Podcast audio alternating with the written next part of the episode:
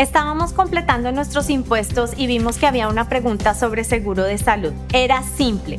¿Quiere más información? Y pensé, pues no pierdo nada solo marcando una casilla y también puedo proteger a mi familia. Y resultó ser que al marcar la casilla obtuvimos información sobre cómo ahorrar dinero porque cuidar a la familia es tan importante. Les recomiendo que si en sus impuestos ven la casilla, márquenla. Ustedes no saben qué descuentos pueden obtener. Muchas gracias, don Samuel Galvez, y buenos días para todo el mundo, también para Milagros Meléndez, que ya está con nosotros también, don Samuel, y ya, mismo yo prendo la cámara tan pronto cargue. Ok, buenos días eh, para todo el mundo, como amanecieron en el día de hoy, martes de arrestos de Donald Trump. Eh, aparentemente, no, no, no he escuchado nada todavía. ¿Han, arrestado a Donald Trump? No, no, todavía no. Eh, pero puede ser, puede ser que se dé hoy, mañana, pasado, who knows. Si es que se va a ah, dar. Mira, si es que se va a dar, pero lo que sí, podría darse son las manifestaciones y ya Nueva York está preparándose con barricadas que han puesto alrededor, tanto en la torre de Trump mm. como en la Fiscalía de Manhattan, ¿no? Bueno, en la Corte de Manhattan. Y también me llamó la atención en Los Ángeles, y la verdad que no hice mucho la tarea, porque dicen que en Los Ángeles también están preparándose, eh, poniendo eh, mayor mayores efectivos policiales en, en, el, en, la ciudad. ¿En serio? Sí, pero ¿por qué en Los Ángeles? Digo, o sea, eh, bueno. Bueno, porque todo el mundo necesita sacarle provecho a esto. O sea, de la misma manera que Trump le va a sacar provecho, no te hagas. La, izquierda eh, también le va a sacar provecho al miedo que supuestamente pueden sentir, ¿no? Por lo que Trump podría hacer. En Los Ángeles no creo que hayan tanto eh, gente que apoya, específicamente en Los Ángeles, a, Donald Trump. Pero en cualquier lugar, digo yo, lo que no, yo pensaba que ya desde el domingo cuando fue que, que fue el día que él anunció todo esto, que ya íbamos a ver a alguna gente protestando lo que sea. yo no he visto, yo no he visto nada. No. ¿Será que no están dispuestos a ir a la cárcel de la manera que fueron los del 6 de enero? Se habrá dado cuenta que muchos de estos que participaron el 6 de enero ahora están arrepentidos de lo que hicieron oh, y que pusieron pues su vida en peligro, han tenido que abandonar a sus familias, están sirviendo, you know, cárcel. Eh, sí, eso puede ser, o sea, definitivamente. Siempre hay un grupito que va a actuar como tú dices, los, ¿cómo le llamas? Los gravy, ¿no? Los gravy seals. Eh, los gravy seals. Nunca están ahí. no los Navy seals, sino los gravy seals. Los rambos, los rambos, siempre va a haber ese Los panzones, barrigones y, bueno, para nada. Armados hasta los dientes, que, que siempre quisieron. Mire, yo no tengo ningún problema. Si usted quiere servir en las Fuerzas Armadas, métase en las Fuerzas Armadas tiene que hacer eh, basic training, tiene que, you know, perder la barrigota esa. Ah, y puede servir, eh, no hay ningún problema. Eh, pero dejen el show.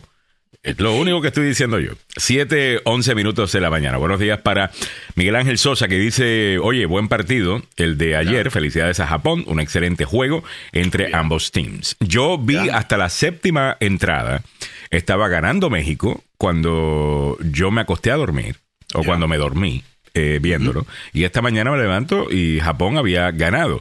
Me recordó un poco precisamente al juego entre Puerto Rico y México, en donde Puerto Rico había estado ganando la mayor parte del juego y de repente, y no, llegó un momento y, y jugaron pues muy bien los japoneses. Ahora tenemos la final esta noche, ¿no, Samuel? Sí, se juega Estados Unidos-Japón, a ver qué sale de allí. Eh, pero el juego de Japón, sí, yo me quedé hasta el final, te mm. cuento. Yo me quedé hasta el final y ahí hay un, eh, un toletero que se llama Sohei Otani. Ya. Un, chamaco muy jovencito eh, que le dio palo a los mexicanos por todos lados. Eh, aguantaron, trajeron tres lanzadores, ninguno. Ninguno lo logró, hermano. ninguno. Que es una pena, pero así es, así es el deporte. ¿Cuándo es la final, eh? ¿Perdón? ¿Cuándo ya se define? Esta noche. Hoy, esta noche. Oh, Dios. Esta noche, Estados Unidos y Japón eh, llegan a la final. Y sinceramente son dos, eh, dos potencias. Eh, Japón tiene muy buen béisbol. Ah, como obviamente han demostrado. Ya. No, incluso hay algunos jugadores que no han podido pues jugar en las grandes ligas acá en los Estados Unidos y terminan jugando en, en Japón. ¿En serio? Mira. ¿En serio? Yo, soy, realmente soy total, soy ignorante en el, en el juego, ¿no? Pero me gusta eh, la afición. Me gusta, y además mi hija también, mi hija participa en ¿no? Y, todo se hace con lápiz, papel, Una, una bolsa de, de eh, de algún caramelo o algo, algo para comer. Y bueno, yo hacía eso. Eh, y me acuerdo cuando los Orioles eran los Orioles de Baltimore y tenían a un japonés. Tenían a un japonés. tenían a Tanaka, me acuerdo. Tanaka era un bateador muy bueno. Buen Tanaka le daba tremenda Tanaka a la pelota. Tanaka, Tanaka. Buenísimo, buenísimo. Y eh, bueno, el, equipo. Comenzando con chistes zánganos en la mañana de hoy, para que, para que gocen. Para que no se olviden las capacidades eh, que tenemos de hacer chistes zánganos. Óyeme, eh, bueno, felicidades a los japoneses. Estaremos rooting o haciéndole porras esta noche al equipo de los Estados Unidos, porque acá es que ahora sí, vivimos, ¿no? Eh, ayer le estaba haciendo porra, fíjate, a México. Eh, y, se lo había dicho ya a, varias personas. No aposté nada de dinero, no, no, no apuesto dinero, no me gusta apostar. Eh, pero sí le estaba yendo a, a, México. Y, y, bueno, ahí lo tenemos. Esta noche vamos a tener a, a los Estados Unidos y Japón. Edwin López dice, los que fueron el 6 de enero a derrocar su propio gobierno, ya ni ellos atinan. Totalmente. Ah. Nancy Onassis dice buenos días a todos, ya quiero ver ese arresto, por ahí se echa a la fuga, será lo haga motoneta, o sea, tú quieres ver algo estilo OJ Simpson en la Bronco Blanca. Ah, por Dios.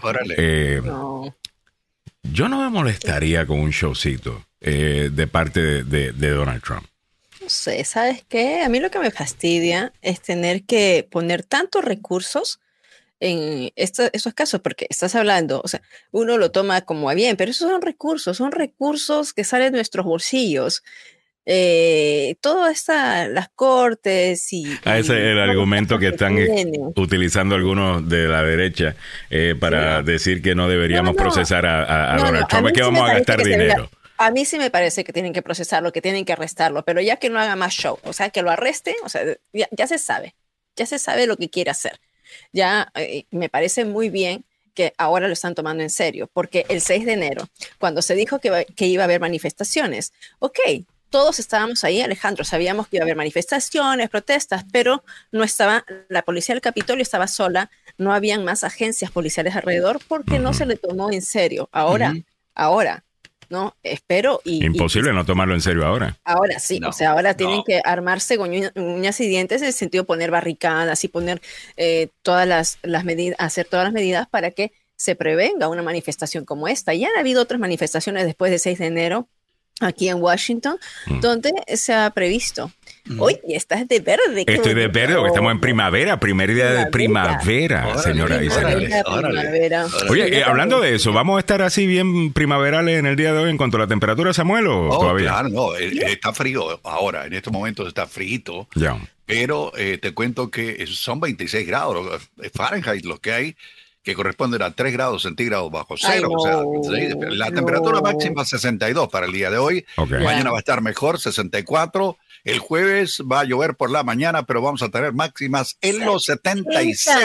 Mira, si yo termino, eso sí se lo diga, si yo termino mi trabajo temprano, ya estoy dispuesta a inflar mi, mi, mi tabla e irme. Ah, mira, ¿verdad que sí? al canotaje. Estoy dispuesta a hacer, no, hacer paddleboarding. A mí me gusta estar parada. Y el paddleboarding, ok, chévere. Pero no está demasiado frío para eso. Mira, yo a 60, va a estar a 70, dijeron. Hasta ayer miré, pero sí, que con un poquito de lluvia. 62 hoy. Yo tengo 63 acá arriba. El jueves. El jueves. El, jueves, Samuel. Sí, va a estar lloviendo por la mañana. el jueves va hay 54% de posibilidad de precipitación, 76 las máximas. Mm. El viernes va a llover, el viernes sí va a llover porque hay un 86% de posibilidades. Lo mismo el sábado, sorry. Viernes 63, sábado 60, el lunes de la próxima semana arranca soleado y de ahí va a estar más o menos igual que acá ahora. Sí, no, claro, ese va a ser mi incentivo, así que para todos ustedes, si pueden hacerlo, ya. 76 el jueves, trabajen duro, duro. Me gusta. Para que puedan salir, me toca el Jueves, que es básicamente el viernes de Milagros Meléndez. el, lunes es eh, tu domingo eh, ella está implementando el Three Day Work Week desde hace eh, rato y con tremendos resultados. Eh, se mantiene súper feliz. Bueno, lo que pasa es que Emily trabaja todo el tiempo. Sino que de noche, de día, por la mañanita, ella simplemente, you know. Oh my gosh, no, no, yo no, no, no, no, tengo que... Tú no te sientas así como ocho horas continuas. No, yo no, me siento, yo parto todo el día, pero termino trabajando hasta, hasta muy noche, la verdad. Workaholics, señora y señora. Pero, ya una vez que me ponga a que alguien esté a la par mío, no, no, no van a poder aguantar ese ritmo, así que tengo que o enderezarme un poquito, tengo que enderezarme un poquito, o... ¿no? Que se ajusten a ti, olvídate. Alejandro, no te pases. De verdad que se ajusten a ti. No hay nada malo con eso. 7, 18 minutos, así va a encontrar la persona correcta, no la persona que, está diciendo que va a ser la correcta. Ya, sí, sí. Alguien que se duerma a la una. Espérate, que estoy mezclando los shows. Eso es lo que hacemos en el show de la tarde. Sorry. Eh, déjame entrar a las noticias. Hoy es martes 21 de marzo. Estamos a un año y 22 días de la invasión de Rusia a Ucrania. El precio de la gasolina promedio bajó un centavo. Te damos los detalles un poquito más tarde, esta hora. Y esto es lo que tenemos para ustedes en primera plana. Los ojos puestos en Nueva York levantan barricadas en la Trump Tower y el tributo de Manhattan el, perdón, y el Tribunal de Manhattan, mientras la ciudad de Nueva York se prepara para posibles protestas. Vamos a ver si se, da algo o no. El presidente Biden confirma, o firma más bien, un proyecto de ley que ordena la desclasificación de la información sobre los orígenes de COVID. Esto después de que el Congreso votara de manera unánime eh, para que esto se diera. Me parece muy bien. Óigame, una infección de hongo mortal se propaga rápidamente en los centros de salud de los Estados Unidos. Milagros tendrá esos detalles un poquito más tarde. Y Fox News busca silenciar a uno de los suyos por una demanda por difamación de 1.6 mil eh, millones de dólares. Estamos hablando de un montón de plata. ¿A quién, ¿De quién estamos hablando? Te vamos a contar en el primer segmento de información que comienza después de las 7 y 30. Eh, tenemos más imágenes de los alborotos en Miami Beach que te vamos a mostrar para que vean cómo la gente se comporta y después se quejan. Ah, cuando las órdenes o cuando los eh, las autoridades tienen que hacer su trabajo y establecer orden. Eh, lo vamos a estar comentando. Y captan misteriosos destellos de luz en el cielo de Sacramento. Sí. Y sinceramente sonaría como que eran cuatro, eh, eh, ¿cómo es? Eh, vehículos ovnis, sí, que venían, parecía de película, no sé si vieron el video, pero vamos a mostrar. Mantén la sintonía. La otra cosa que quisiera hablar en algún momento en el día de hoy es un artículo de The Washington Post. Eh, Milly, que me dijiste que lo, que lo teníamos para, para primera plana, pero no lo... ah, aquí está, ok. El giro brusco de Iowa hacia la derecha, dice este titular, de un estado centrista a la nueva Florida. El Washington Post está correctamente eh, reportando sobre lo que está sucediendo en la política de Iowa. Mm. Pero te está mal informando con este artículo que acabo de ver en el Washington Post, que está en la portada de hoy, diciéndote que ha dado un giro brusco hacia la derecha. Es que ha girado a la derecha. ¿O es que algunos demócratas se han ido demasiado a la izquierda y alguna gente está respondiendo? Mm. Sobre esto quiero hablar porque dice, ¿cómo es que Iowa pasa de haber votado por Barack Obama en el 2008-2012 y después vota por Donald Trump a ser el primer estado en reconocer el matrimonio entre personas del mismo sexo? A ser un estado que ahora está pasando leyes disque anti-trans y anti-LGTBQ. Y aquí hay una falla, una falacia clave en el análisis que hace este, e, e, este reporte. Cuando te dice Barack Obama, elegimos a Barack Obama, en el 2008-2012 pasaron a Donald Trump, y ahora para justificar llamar a Iowa extrema derecha porque está pasando leyes que tienen que ver con el tema de LGTBQ y si los niños se pueden cambiar de sexo y el resto, es olvidar que cuando Barack Obama corre en el 2008, él no estaba a favor del matrimonio del mismo sexo. Eso no había sucedido eh, todavía. Todavía la posición del centro era que el matrimonio era entre un hombre y una mujer. Y algunos demócratas estaban de acuerdo con uniones civiles y otros decían, dejen que los estados lo escojan. Vamos a darle fast forward a lo que está sucediendo ahora en donde algunos estados quieren promover la idea de que los niños pueden escoger su sexo y que básicamente los padres están en el medio impidiendo todo esto. Eh, y ahora en Iowa pasan unas leyes según ellos, para proteger a los niños. Y yo no tengo razón para dudar que eso es lo que están haciendo, porque yo no sé si un niño sabe que se quiere cambiar el sexo o si simplemente está confundido. Eso lo están llamando ahora extrema derecha. Samuel, ¿tú te consideras una persona de extrema derecha? No, pero eh, yo sigo pensando en que, y esto es muy personal, eh, lo que hagan de, más allá de mi nariz es rollo de ellos. Ahora, pero para hacerte la pregunta, ¿tú no te consideras de extrema derecha? ¿Tú piensas que un niño debe escoger su sexo? No. Eh, pues ahí está la falacia acá que te están vendiendo, en donde si tú te opones a eso, ya estás al otro lado. Ya estás en la extrema derecha. Cuando lo que sucede es que usted está analizando todo esto desde la extrema izquierda. Y desde la extrema izquierda, cualquier cosa pareciera extrema derecha. Eh, este quería... es el rollo de los famosos iluminados, hermano, que andan así. Sí, señor. pero que está llegando la información y cuando hablamos de que la prensa tiene que hacer un mejor trabajo, eh, de esto es lo que estoy hablando, porque cualquiera que lee ese informe se malinforma y dice, ay, wow, Iowa se fue a la extrema derecha. Se fue a la extrema derecha, Iowa. Y, sinceramente, eso es lo que quieren decir porque lo van a, eh, eventualmente el mismo artículo lo van a tener que hacer sobre los latinos. Mm. Que, by the way, se sienten de la misma manera. Yo me leí el artículo completo del Washington Post y hablan con muchos votantes y gente común y corriente. Y yo juré que estaba, aquí están entrevistando a la audiencia de agenda. Gente que no es necesariamente extrema, eh, muchos centristas, independientes, se identificarán mayoría como demócrata, eh, pero no tienen esas ganas de necesariamente cambiar el mundo como lo conocemos eh, de la noche a la mañana. esto, no sé, un comentarito que quería hacer en el día de hoy, ya lo hice, no ni siquiera necesito un segmento, Meli, ya está, ya quedó. All right, vámonos rápidamente al noticiero deportivo con don Samuel Galvez, que ya está listo con la información a esta hora de la mañana. Vámonos con eso, presentado por el abogado Joseph Maluf. La demanda más rápida del oeste. El abogado Joseph Maluf está ahí para ayudarte si has estado en un accidente de auto, en el trabajo o negligencia médica. Muy bien, vamos, al fútbol, pasión de multitudes, opio del pueblo, damas y caballeros. Arrancamos, sí, le contaba eh, que, bueno, ya declararon que Monsieur Kylian Mbappé es el nuevo capitán de la selección. Leonel Messi llegó ayer a la Argentina para jugar dos partidos amistosos con la selección.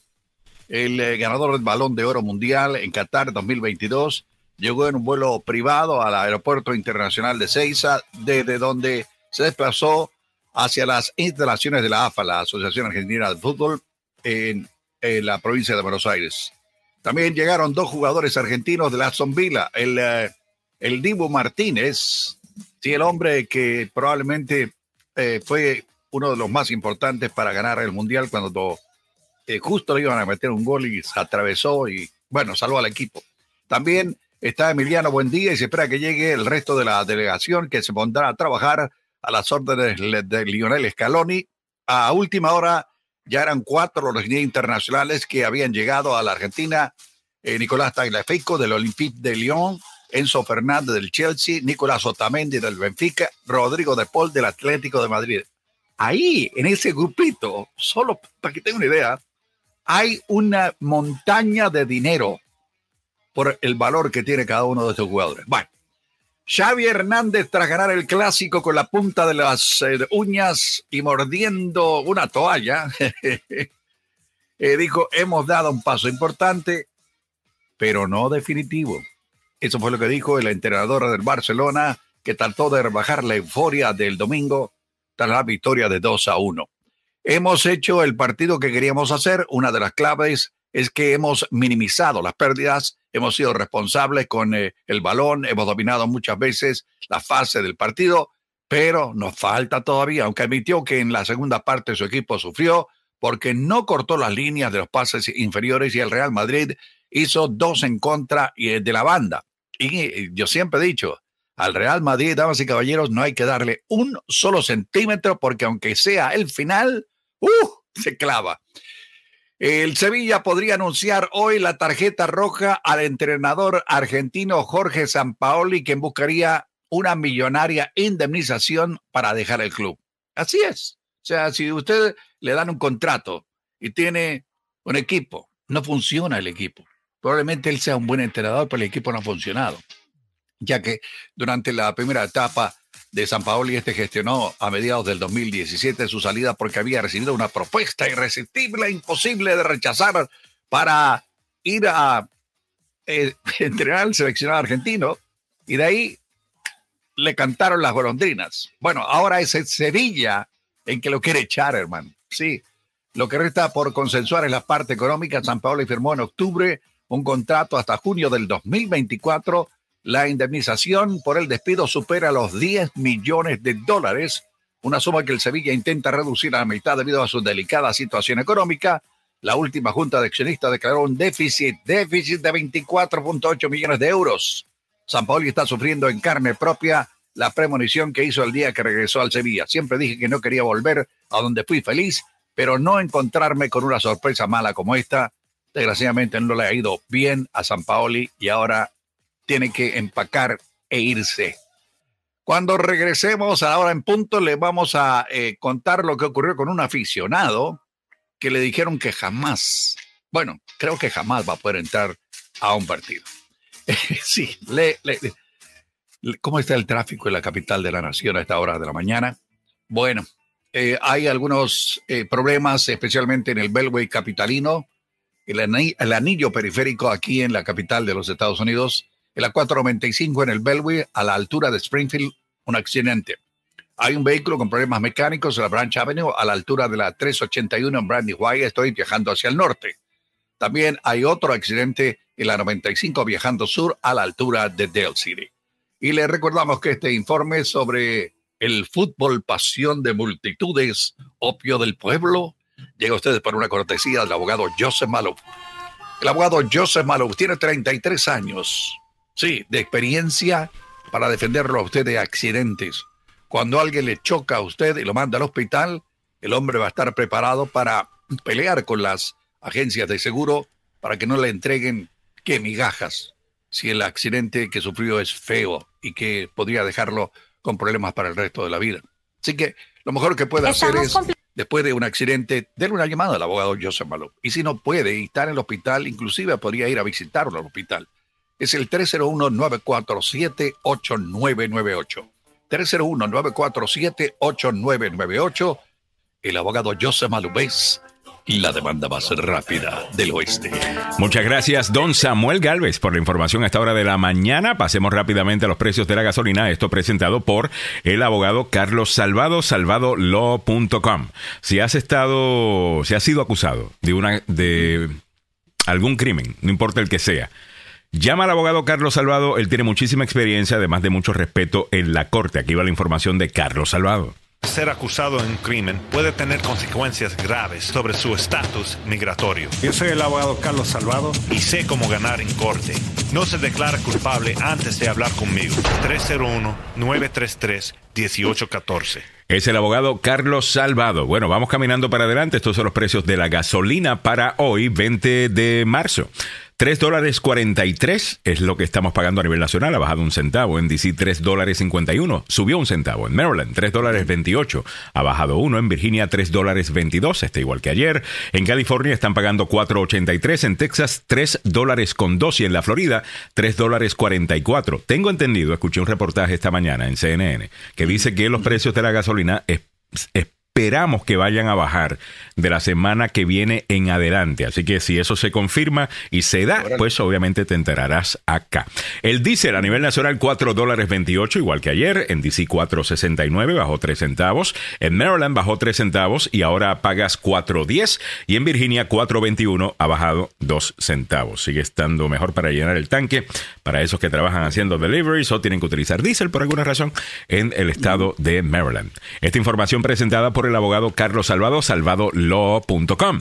Cuando eres acusado de un crimen, necesitas un abogado que conoce bien cuáles son tus derechos y cómo defenderlos. Eso lo hace Carlos Salvado. Si se enfrenta a cargos criminales, necesita un abogado defensor con experiencia. Llámalo al 301-933-1814, 301-933-1814 de Salvado salvado y salvado. Dame leer algunos comentarios ya mismo empezamos con la información. Aquí hacen eso en Washington, imponen sus inclinaciones no muy agradables para los niños en las escuelas, dice Ivo Francisco Arias. Juan Carlos Ovares Díaz, que creo que es la primera vez que comenta por acá. Dice buenos días y bendiciones a todos desde Costa Rica. Wow, qué envidia, Juan Carlos. Qué ganas de estar allá en Costa Rica. Qué sabroso. Pablo Cruz está por ahí. Dice Samuel, ¿ya compraron a los Commanders? No, no. Eh, ¿Sabes, quién, ¿Sabes quién entró a, bueno, a la lista de posibles compradores? ¿Quién? Magic Johnson. Oye, me encantaría que Magic Johnson. Me cae súper Magic, Johnson. Pero hay, también hay. El ex, jugador de la NBA, ¿no? Relacionado al fútbol, pero interesante. Hay, hay otro que se llama Michael Rails. Es un multimillonario que vive aquí en Washington mm. y que, eh, bueno, tiene un eh, fondito eh, de, sus ahorros que son 5.500 millones de dólares, así que podría, tener la posibilidad. El otro, eh, el otro es el dueño de, del Washington Post, mm. que también podría, pero aquí la parte más fundamental es, la parte más fundamental es cómo mm. sacan al dueño de los Commanders de la NFL porque ha hecho un papelón. Que nadie lo soporta. Él está con problemas de, ley, o sea, se está enfrentando, se está enfrentando a casos de acoso, de abuso. Dentro del equipo y, se cayó, no hizo nada. Eh, mira, eh, yo soy un seguidor de los Redskins, ¿ok?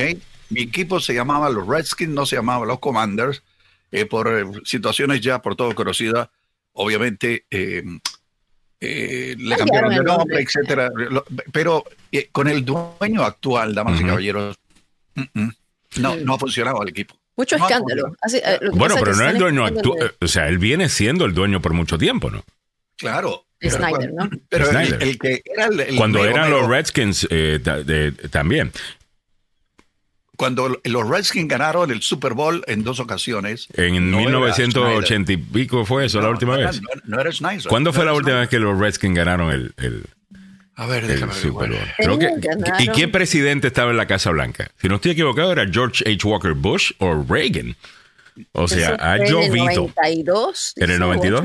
Ok. ¿En el 92? Bill Clinton? Bueno, no. Bill Clinton entró oficialmente en el 93.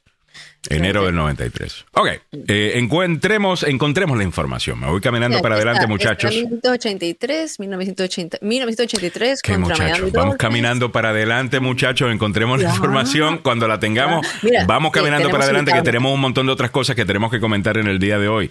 Por favor. All right, vamos para encima con, con esto. Estaba viendo, no sé si lo vieron ayer, en la Casa Blanca hubo un momento en donde la secretaria de prensa de la Casa Blanca le tuvo que decir a un reportero, eh, mire, mm. ya, compórtese. O vamos a parar eh, todo esto. Me pareció muy bien y me pareció que era lo que ella tenía que hacer. Este reportero le estaba faltando el respeto, estaba queriendo hablar fuera de turno estaba haciendo tremendo papelón con todo y que eh, la administración ayer tenía unos invitados especiales que es de un programa de televisión que se llama Ted Lasso. Eh, bueno, pues sucede todo esto y llevaba 15 minutos. Este tipo interrumpiendo, interrumpiendo, interrumpiendo, interrumpiendo. Ah, él es un corresponsal de un medio noticioso de África y aparentemente este señor después de que no le contestan las preguntas o lo que sea, después se va a lugares eh, como asumo Fox News y otros lugares conservadores a quejarse de la administración y lo que sea. So, tengo dos cositas que mencionar sobre esto. El, medio se llama Today's News Africa. Eh, dice que la Casa Blanca no quiere, pues, contestar sus preguntas, pero se pone a discutir y discutir y discutir y discutir. Y me pareció muy bien que ayer los otros reporteros, sus colegas y otra gente en la Casa Blanca lo pusieron en su lugar y básicamente le dijeron, mire, usted se comporta o se va. Y nadie, con todo y que era un corresponsal de un medio africano, dijo, ah, le están mandando a callar porque es africano. Qué racistas son. ¿Saben por qué? Porque era un, una Casa Blanca demócrata quien estaba mandando a callar al corresponsal de este medio africano. Y yo lo único que quiero decir con esto es que me parece magnífico que podamos volver a tratar a la gente como ellos se estén comportando, sin importar su raza y que sea básicamente el carácter, el contenido de su carácter, lo que diga cómo los vamos a regañar o no regañar y que no sea siempre esto basado en que, bueno, hay un grupo que no puede hacer nada y un grupo que es súper protegido y si hace cualquier cosa tenemos que mirar para el otro lado dependiendo quién es. Este reportero aparentemente tiene una sensibilidad conservadora y no se le da eso. Magnífico. Yo no tengo problema con que lo traten como tratan al resto. Pero me pareció refrescante que lo mandaran a callar con todo y que, you know, sería alguien que podría salir gritando, ay, no, me están tratando así porque soy minoría. Me pareció muy refrescante. Interesante. Mira, no lo vi, me la perdí. Pero también a ella le falta mucho respeto a, a ella eh, yo sé que titubea, yo sé que a veces se muestra bien insegura, ¿no?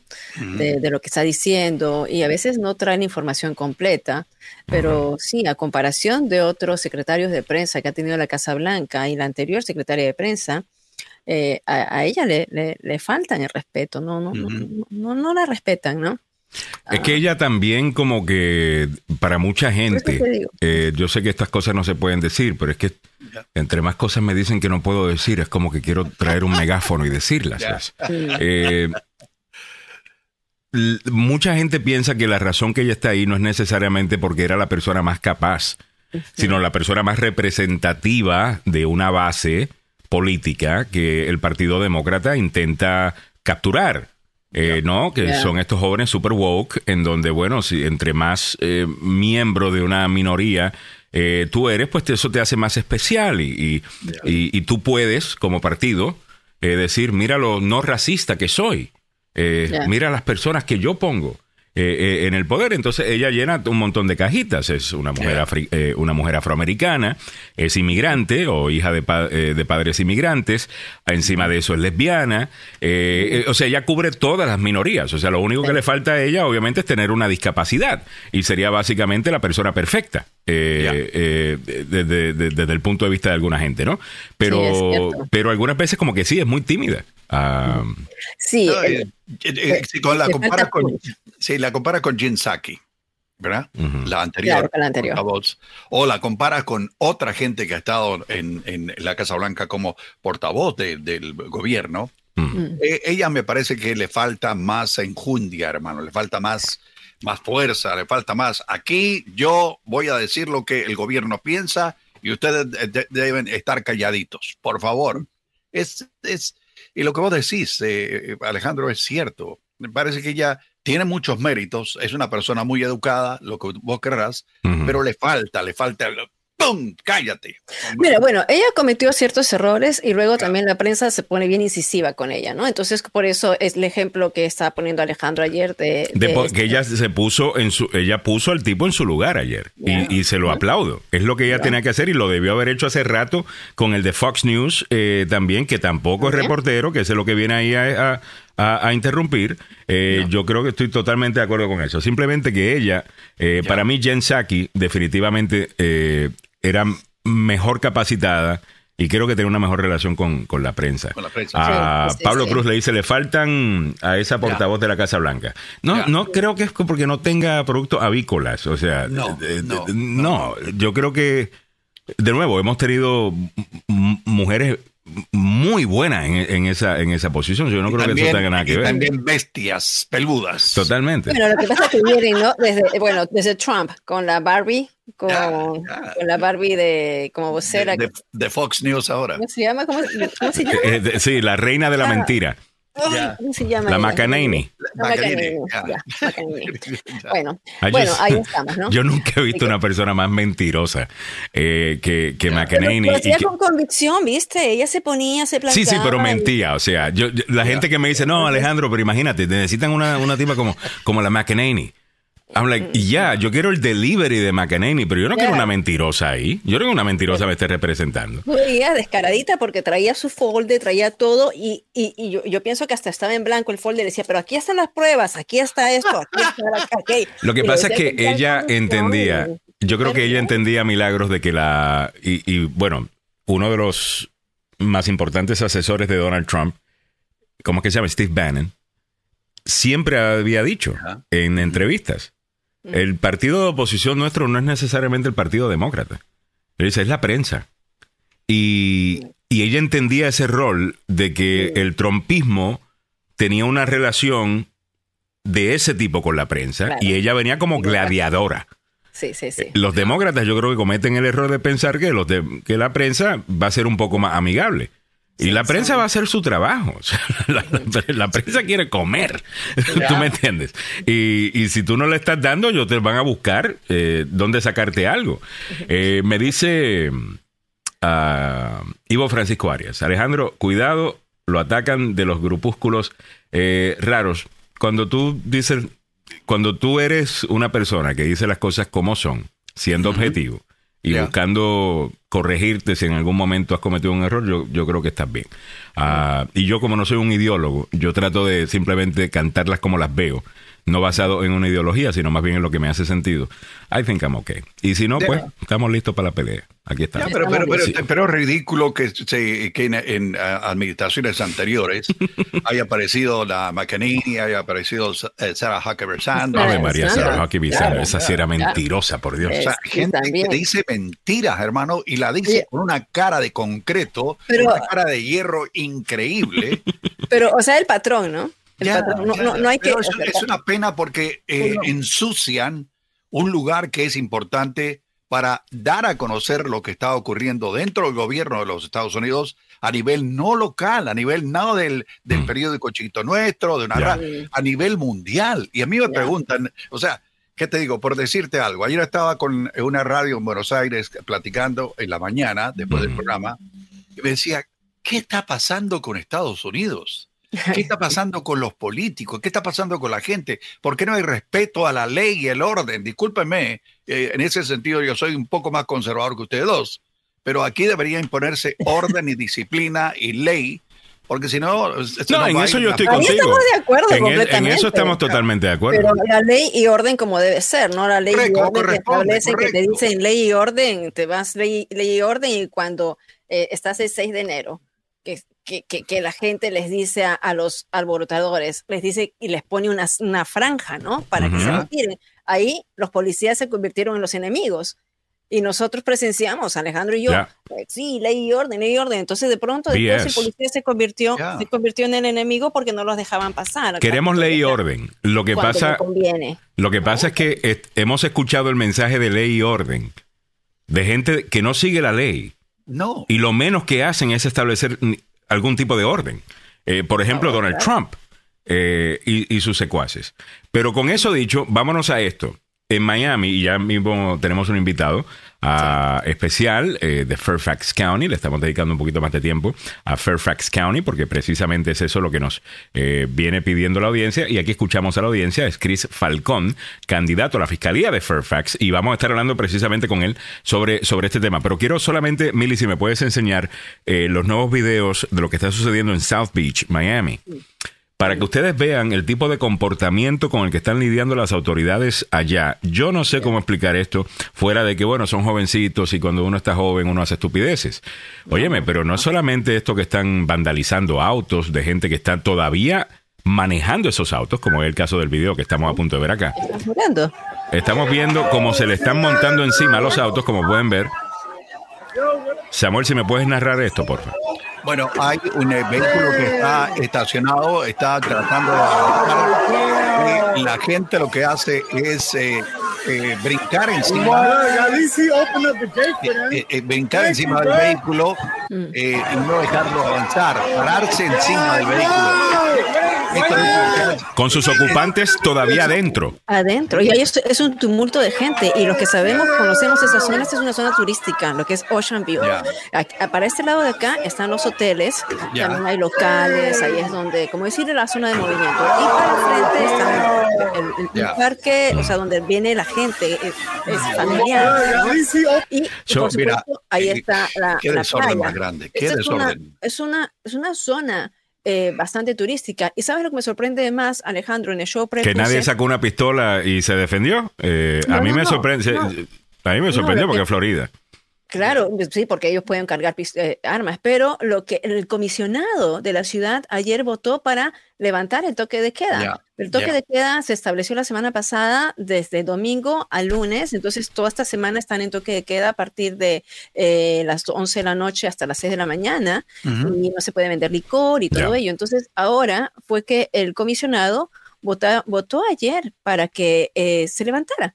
Eh, estaban perdiendo mucho dinero, entre paréntesis. no entonces votó el lunes para no establecer un toque de queda para el próximo fin de semana, pero el panel aprobó una medida que ordenaba a las licorerías cerrar temprano después de dos, dos tiroteos mortales. ¿Qué de añadir más policías?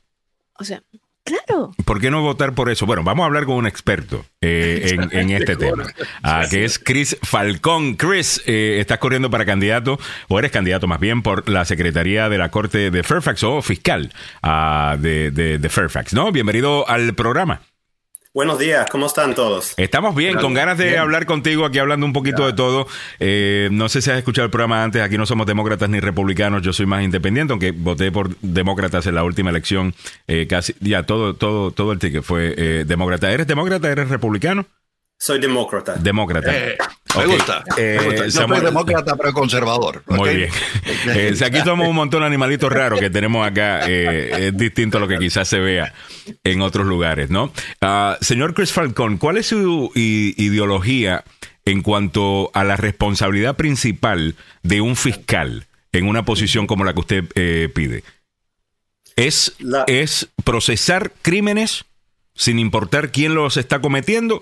¿O usted piensa de que también hay un trabajo social que debe hacer eh, ese fiscal eh, en, no juzgar a personas, a ciertas personas que tradicionalmente eh, han sido víctimas de racismo en los Estados Unidos? ¿Cuál, es su punto de vista en eso? ¿Are you woke? Sí. Esa es la pregunta. no, es buena, es buena pregunta. Creo que se pueden hacer las dos cosas al mismo tiempo. En la corte de Fairfax um, tenemos un problema bien grande Primero, la información y casos no está disponible a la gente. Si alguien tiene un caso en el condado de Fairfax, no pueden ir a la página web y encontrar la información y su caso. Todo eso está bloqueado detrás de un paywall al momento. So, Eso es una de las razones más grandes y yo estoy, me lancé como candidato para esta posición, para sacar esa información, para ponerlo para el público en la página web todos los otros condados en Virginia tienen acceso a su información. yo no sé cómo alguien se puede comenzar a defender si no pueden encontrar su propia información. Pero no, yo creo que es bien importante y podamos hacer las dos cosas. Los crímenes que tenemos, el Commonwealth Attorney en el condado de Fairfax está encargado de esa parte y eso puede pasar, pero al mismo tiempo también tenemos que decir la verdad. Hay personas que no han tenido acceso a la corte para la historia de Virginia y tenemos que pensar en todo el público cuando estamos haciendo policies, en, como una oficina y el clerk y el court, es lo más importante es poder um, manejar la corte en una manera donde todos tienen acceso a los servicios. Entonces usted quiere como que balancear la cosa un poco más en donde personas que quizás en el pasado no se le ha hecho justicia, sí tienen acceso eh, a justicia. Yo creo que eso es una muy buena idea. O sea, utilicemos el sistema que tenemos, pero démosle acceso a todo el mundo. Ahora, en cuanto a, por ejemplo, crímenes eh, violentos, eh, crímenes que tienen que ver con, droga y ese tipo de, crimen. ¿Cuál es su punto de vista en, en, las prioridades que debe tener la Fiscalía de, Fairfax en, esos, en ese tipo de casos? So, el, Commonwealth Attorney es la persona que está encargada de eso, pero mi opinión es tenemos que we have to prosecute esos crímenes. no hay ningún. Hay que fiscalizar, claro. Es black or white. Tenemos que fiscalizar esos crímenes. Estoy completamente de acuerdo con ese punto. Chris, ¿cuánto ignoramos nosotros los procesos que hay en las cortes? ¿Lo ignoramos, no sabemos o nos falta información? No sabemos y nos falta la información. Yo creo, yo tengo casi nueve años ahora trabajando para la corte. Trabajo para el condado de Arlington, pero vivo aquí en Fairfax. He vivido en Fairfax toda mi vida. Pero en esos nueve años casi que tengo trabajando, cada día yo conozco gente y no saben los diferentes procesos que hay en la corte. No saben y tienen el derecho para poder venir y poner una petición para pedir expungement para sacar charges, cargas y su record con cosas que no, no fueron um, y no le encontraron culpable, no saben y tienen esos derechos. yo creo el problema más grande es el público no sabe todos los diferentes derechos que tienen ellos. Y eso es una cosa que yo estoy tratando de cambiar. Estoy yendo you know, diferentes casas, uh, backyards, cualquier lugar y me da un micrófono, estoy hablando de todas las diferentes cosas. gracias por tenerme hoy día. sí. ahora, eh, eh, Chris, yo te estaba presentando como candidato a, la fiscalía y, tu posición es Clear of the Court, el candidato al secretario de la Corte, y me mm. disculpo por ello en el show prep, uh, oh. pero... Eh, Sí, es entonces qué importante, porque nosotros sabemos qué importante es esta posición, secretario de la Corte. So, el secretario de la Corte está encargado en Fairfax y es 170 personas que trabajan ahí en la Corte. Todos los diferentes clerks están ahí cada día, lunes a viernes, en, la, en los counters, tomando los nuevos casos. Um, están encargados del proceso y licencias en matrimonio. Cada vez que alguien quiere casarse, quiere, en Virginia, necesitan ir al clerk de la, corte para sacar su licencia de matrimonio. Cada vez que alguien compra una casa o compra una propiedad, tienen que poner el título, el title, el deed con el clerk de la corte. Cada vez que alguien fallece, el testamento viene a la corte y eso es el clerk de la corte. Muy bien. So, todos esos procesos están pasando en la corte en cada condado en Virginia. El clerk está encargado de eso. Oye, me encanta tener Solamente es cada ocho años y nos eligen. Es un, un term bien largo. Y es un solo término eh, por el que lo eligen. Ok, ¿hay, hay límites de término en esa posición? No hay. So, el puede buscar reelección. Se puede Exacto, el clerk del court se está retirando este año. Él ha estado ahí 32 años. Oh, wow. Eh, Chris, ¿tú buscas estar los próximos 32 años en, la, en esa posición? ¿O, no sé. ¿Qué es lo que Yo quieres hacer? un poco tarde, ya tengo 40 años, no sé si tengo 32, pero por lo menos tengo unos 16. Muy bien, muy bien. Ah, una pregunta, eh, ¿cuál es tu eh, background educativo? ¿De dónde vienes? ¿En qué universidad te graduaste? Sí, gracias. So, yo soy nacido aquí, pero mis padres vinieron de Perú y Ecuador. Mi, padre Walter llegó a Perú en el año 70 y mi mamá Betsy vino a Ecuador en 1968, en el 68. So, Yo soy nacido aquí en Fairfax County, uh, fui a todas las escuelas públicas de Fairfax County en, me hice mi, uh, fui a college a James Madison University en Harrisonburg, Virginia. Uh, para mi escuela de abogacía me fui a una escuela que se llama Widener Commonwealth y está en Harrisburg, Pennsylvania. Y me gradué y, ahí en el 2007, so hace como 16 años. ¿Y en qué te has enfocado? ¿En qué, en, en, qué, en qué tipo de ley? Ley civil. En ley civil, ¿ok? Eh, ¿Qué tipo, has trabajado con algún bufete de, de abogados? ¿Tienes tu propio bufete de abogados? ¿Con quién has estado? Sí, so, por unos cuantos años trabajé para diferentes bufetes. Hay uno en Seven Corners donde trabajé, se llama Kirk Rankin and Associates. Trabajé para uno que se llama Jason Bascolo. Jason Bascolo, yeah. So, estaba ahí por unos cuantos años. Y después de eso abrí mi propio bufete, uh, The Falcon Firm. So, hice eso por unos cuantos años antes de ir a trabajar a la corte. So, En el año 2014 fui y comencé a trabajar en la corte del condado de Arlington. ¿Y, qué es lo que te atrae de la posición? Eh, ¿Por qué dejar, asumo, un trabajo muy lucrativo, trabajando para una firma de abogados, tener tu propia firma, eh, para tomar una posición en la corte, eh, como clerk of the court?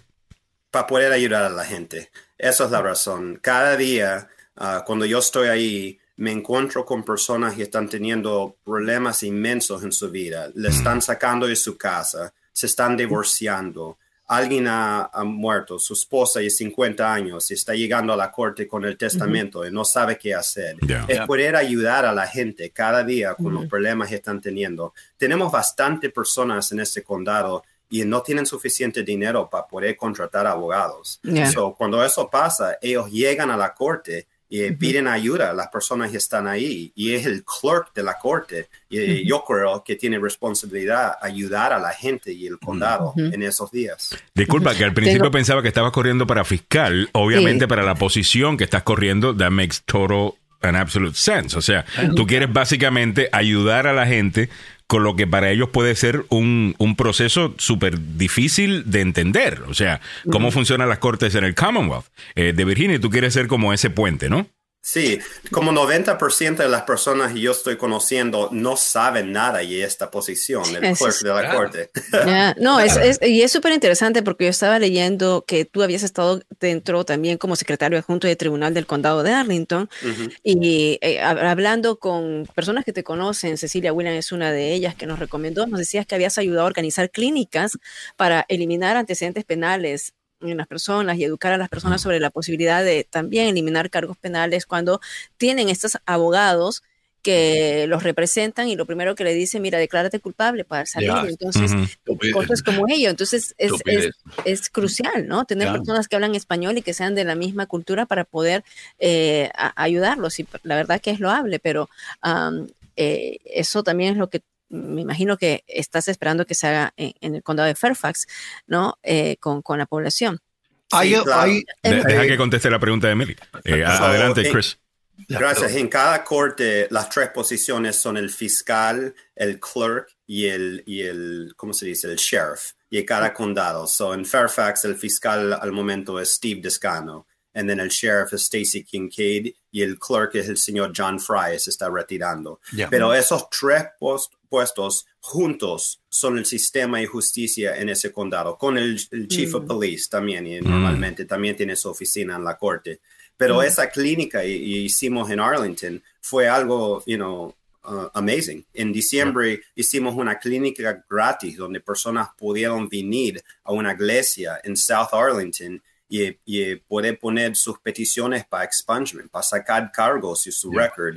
Y había non-profits y vinieron ese día para pagar todo. So, las personas que llegaron ese día no tenían que pagar nada y tenían la asistencia y abogados y las personas en la oficina del clerk of la court. So, eso es algo yo estoy diciendo, voy a traer a Fairfax County, porque es un problema bien grande que tenemos con personas que tienen estos cargos en su record y no pueden sacar otros trabajos, no pueden comprar casas. Y eso también los termina llevando a cometer más crímenes también, porque si no pueden encontrar trabajo, obviamente, ¿de, qué va a vivir? ¿De qué van a vivir? Oye, me, encantaría entrevistar a tu mamá, fíjate. Y te digo por qué. Me dices que llegó aquí en 1968. So, me imagino toda la historia que esa mujer eh, vio eh, eh, en, eso, en esos tiempos, específicamente aquí en Washington, D.C. En ese año, y vino a vivir en Washington, D.C. en 1968. Si puedes creerlo, en el verano y el 68 yo, le voy a hacer, eh, la próxima semana nos vamos a reunir con Chris Falcón para hacerle un feature, una historia ah, para el tiempo latino y contar eso, pues padre peruano, madre eh, ecuatoriana, él habla perfecto español, es, es el típico, la típica generación donde tienes varias culturas, pero él es nuestros hijos. Es, nuestros hijos, ya, total. Es primera generación nuestra. Eh, Chris, eh, una, pregunta. Eh, tú vas a ser candidato. ¿Tienes alguien en el camino que está compitiendo por el mismo puesto o no? So, tengo bastante suerte. soy el solo demócrata en la ah. primaria. Ah, okay. So, yeah. Pero, Fairfax es bastante demócrata, ¿no? Sí, sí, es bastante. Normalmente es como 60-40 eh, para Democrat. Pero hay un republicano también y quiere ser el clerk, pero en los demócratas soy el único. Una pregunta, eh, en una campaña como esta, y disculpa la ignorancia, eh, ¿cómo, ¿cómo se contrastan los dos partidos, el candidato republicano y el demócrata? Para candidato por secretario de la corte o, clerk of the court? Like, what are the issues? sí, no, es, bien difícil. Estoy conociendo personas que me dicen, no veo bastante diferencia con tu hmm. campaña y la otra persona. Y le digo, oh, ok, well, déjame dejarte saber un poco de las diferencias. Primero es acceso a la información. Lo voy a hacer gratis. Las mm. personas que están en, ese puesto, el clerk of the court, y la persona que quiere ser el próximo clerk of the court es el deputy al momento y está en esa oficina. Y ellos te cobran, te hacen pagar para tu propia información. Es 150 mm. dólares y te hacen pagar para, poder ver tu número de caso, cuándo es tu fecha de corte. Que, oh. yeah, so eso voy a cambiar. Eso es una de las diferencias más grandes y yo y mi, y mi opponent y la persona que quiere ser el, clerk. Son más transparencia desde tu punto de vista y accesibilidad. accesibilidad y un enfoque en la persona común y corriente que tiene por alguna razón que lidiar con la corte. Y la otra cosa también es cada vez que alguien quiere un documento, algo y, el, tienen que ir a pedir en la corte, tienen que ir personalmente. Yo voy a cambiar eso. Voy a poner en la página web un botón donde puedes pedir tu título de caso de casa, tu, orden y cambio de nombre. Ok, ah, progreso. diferentes cosas donde lo puedes pedir en la página web, pagar con una tarjeta de crédito y te lo van a mandar en un email. Eso no tienen en Fairfax, pero lo tienen en otra parte de Virginia. Ya, o sea, ah, pareciera que tuviera, no, que no tuviera sentido, ¿no? Parece que por default, que, que, que debería ser así. Eh, Chris Falcón, hoy tienen ustedes un evento de recaudación de fondos juntamente con, eh, aquí está la página de él en Facebook, pueden saber un poquito más de él. Este es tu niño, el que está Ese es mi niño, mi mayor, Christopher. Ay, precioso ahí con el niño. Y eh, Juntos por Virginia dicen Elizabeth Guzmán que se está lanzando para el distrito 29, para el Senado eh, del Estado, a quien vamos a traer también en el futuro. Y Chris Falcón, que está como eh, secretario de la Corte de, de Fairfax. Hoy, 21 de marzo, a las 6 de la tarde en Annandale, Virginia. Tú eres mi vecino, este Chris. Sí, aquí en Annandale lo estamos teniendo. So, si alguien quiere ir, pueden ir a la página de Facebook, Chris Falcón, y ahí está el flyer para el evento esta noche. ¿Cómo cuánto dinero necesita? va a haber otros. Eh, ¿Cómo cuánto dinero se necesita para una campaña como esta? Por lo menos 100 mil dólares. 100 mil dólares para ganar. Por lo menos. Me dicen más, pero yo creo que lo puedo hacer por más o menos unos 100 mil, 100 o 150 mil. ¿Y cómo vas? Pues el problema es que cuesta tanto para mandar esos mailers. Y cada de esos mailers y llega a cada persona y, está votando en Fairfax cuesta 50 mil dólares cada vez. Cada vez que envías, eh, eso envías las correspondencias, o sea, ¿no? Una correspondencia pidiendo a la gente que vote por ti. Pero bueno, aquí nos estamos escuchando la audiencia de, de, agenda. Si vives en el condado de Fairfax, si vives en el condado de Fairfax, oye, ¿por qué no tener un latino? Además que imagínate tener un clerk de hace 38 años ahí, donde no, o sea, primero, una persona que está hace 38 años, que tiene, eh, es la cultura eh, la demografía ha cambiado tanto. Que no le gusta el cambio. El 18%, 18 de los, del millón de habitantes de Fairfax es de origen latino y uno de cada cuatro era, creo, hablan otro idioma en el condado de Fairfax. Así que mm. necesitamos diversidad en las diversas agencias que hay. Una cosa más también, nunca ha habido un clerk hispano en la historia de Virginia. Nunca le han elegido. si, sale Chris, entonces haría historia. Sería el primero. Bueno, yo creo que tú vas a salir. Eh, yo creo que tiene buenos chances. Eh, bueno, Chris Falcón, muchas gracias. Él es candidato por eh, para secretario de la Corte de Fairfax, o que, lo que se conoce como el County Clerk. ¿Ok? muchas gracias. es Chris Falcón, cómo no. Y vamos a tenerlo de vuelta aquí en el programa. Me, cayó muy, bien. A medida que se acerque la fecha final, sería interesantísimo traerlo de regreso. primero son las primarias, ¿no? Las primarias que van a ser en junio y luego las, las generales que son en eh, en noviembre. en noviembre.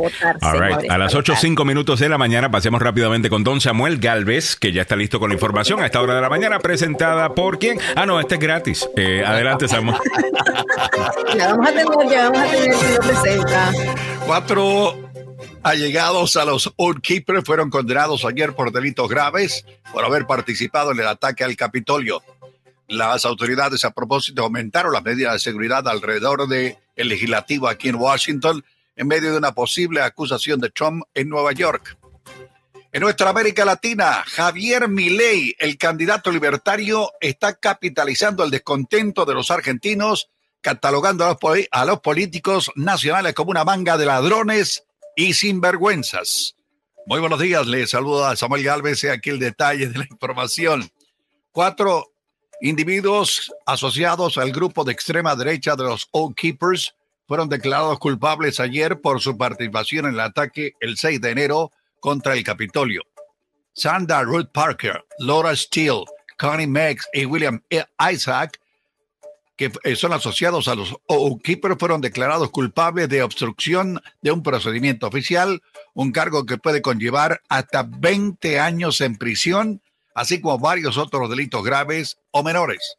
Michael Green y Bernie Parker, los dos que no ingresaron al edificio, fueron absueltos de cargos de delitos graves más graves y aunque el jurado permaneció estancado en un cargo de delito grave pendiente para cada persona. El juez de distrito, Amit Mera, ordenó al jurado que retrocediera y continuara deliberando sobre estos dos cargos restantes. Sin embargo, Green y Murray Parker fueron declarados culpables de delitos menores y de ingresar al edificio a un terreno restringido. En el ámbito local metropolitano, eh, le contamos que las autoridades están aumentando las medidas de seguridad a propósito alrededor del Capitolio en medio de una posible acusación a Donald Trump en, en Nueva York. Se esperan barricadas y vigilancia adicional alrededor del Capitolio luego del llamado del expresidente el fin de semana a protestas antes de su acusación anticipada a finales de esta semana. La policía del Capitolio estará preparada para cualquier posible contingencia y desórdenes en el distrito. En el ámbito de nuestra América Latina, Javier Milei era hasta hace poco menos de dos años un economista provocador de insulto fácil. Los programas políticos de televisión en Argentina lo amaban, con un léxico incendiario sin filtro, aseguraba el espectáculo, pero en el 2021 decidió dejar el análisis económico, se postuló a diputado y ganó. Nadie lo tomaba muy en serio hasta que anunció su intención de ser presidente de Argentina y comenzó a ascender, pero rápidamente los sondeos de opinión. Cuando peor le va a la Argentina, mejor le va a Javier Milei, que ha sabido atraer el voto de los hastiados de los políticos a quien cataloga como un grupo de chorros, ladrones y sinvergüenzas.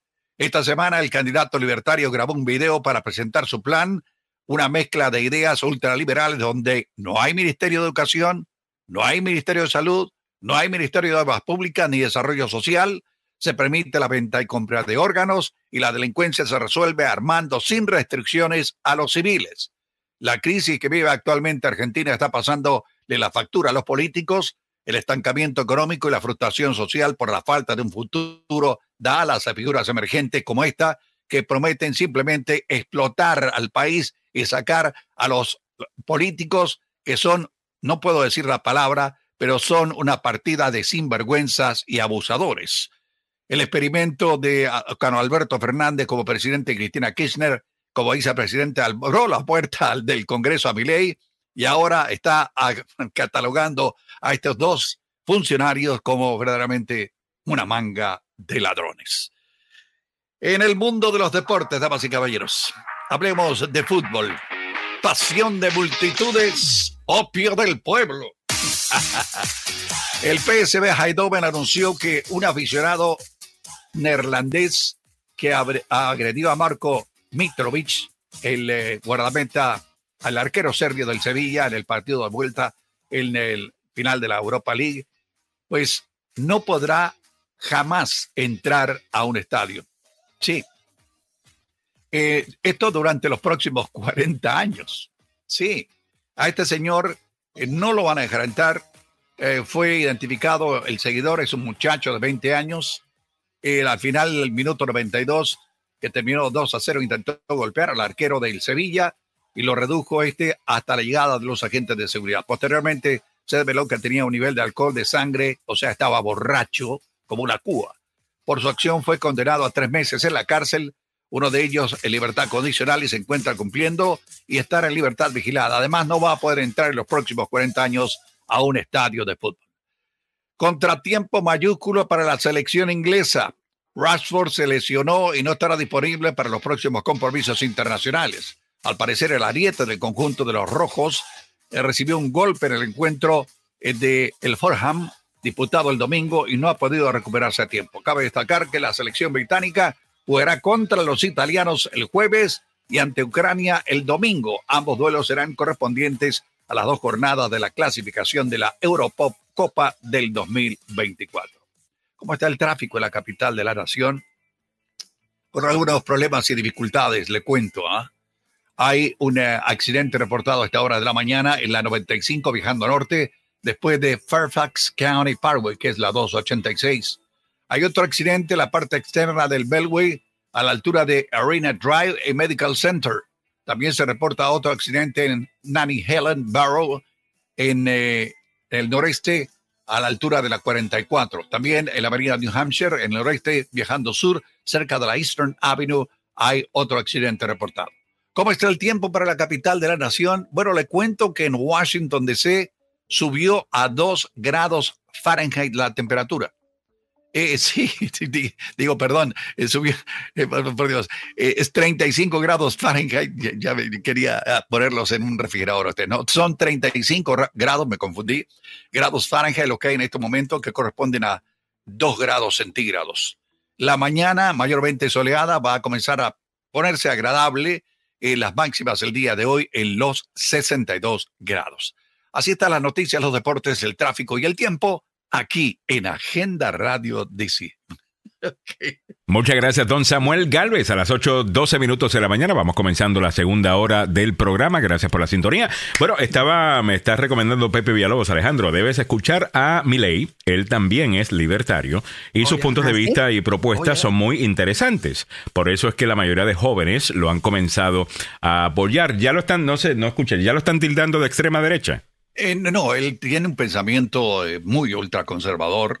Es ultra. un economista ultraconservador. ¿Quién, ¿Cómo se llama? Le llaman ultraconservador a cualquier cosa que no sea eh, izquierdista y eso vamos a verlo. le dicen el peluca Milei porque tiene un pelo así. Sí, sí, tiene un pelo así. ah. y póngale ojo, póngale ojo porque en estos momentos está tercero. Comenzó de nada, de, mm.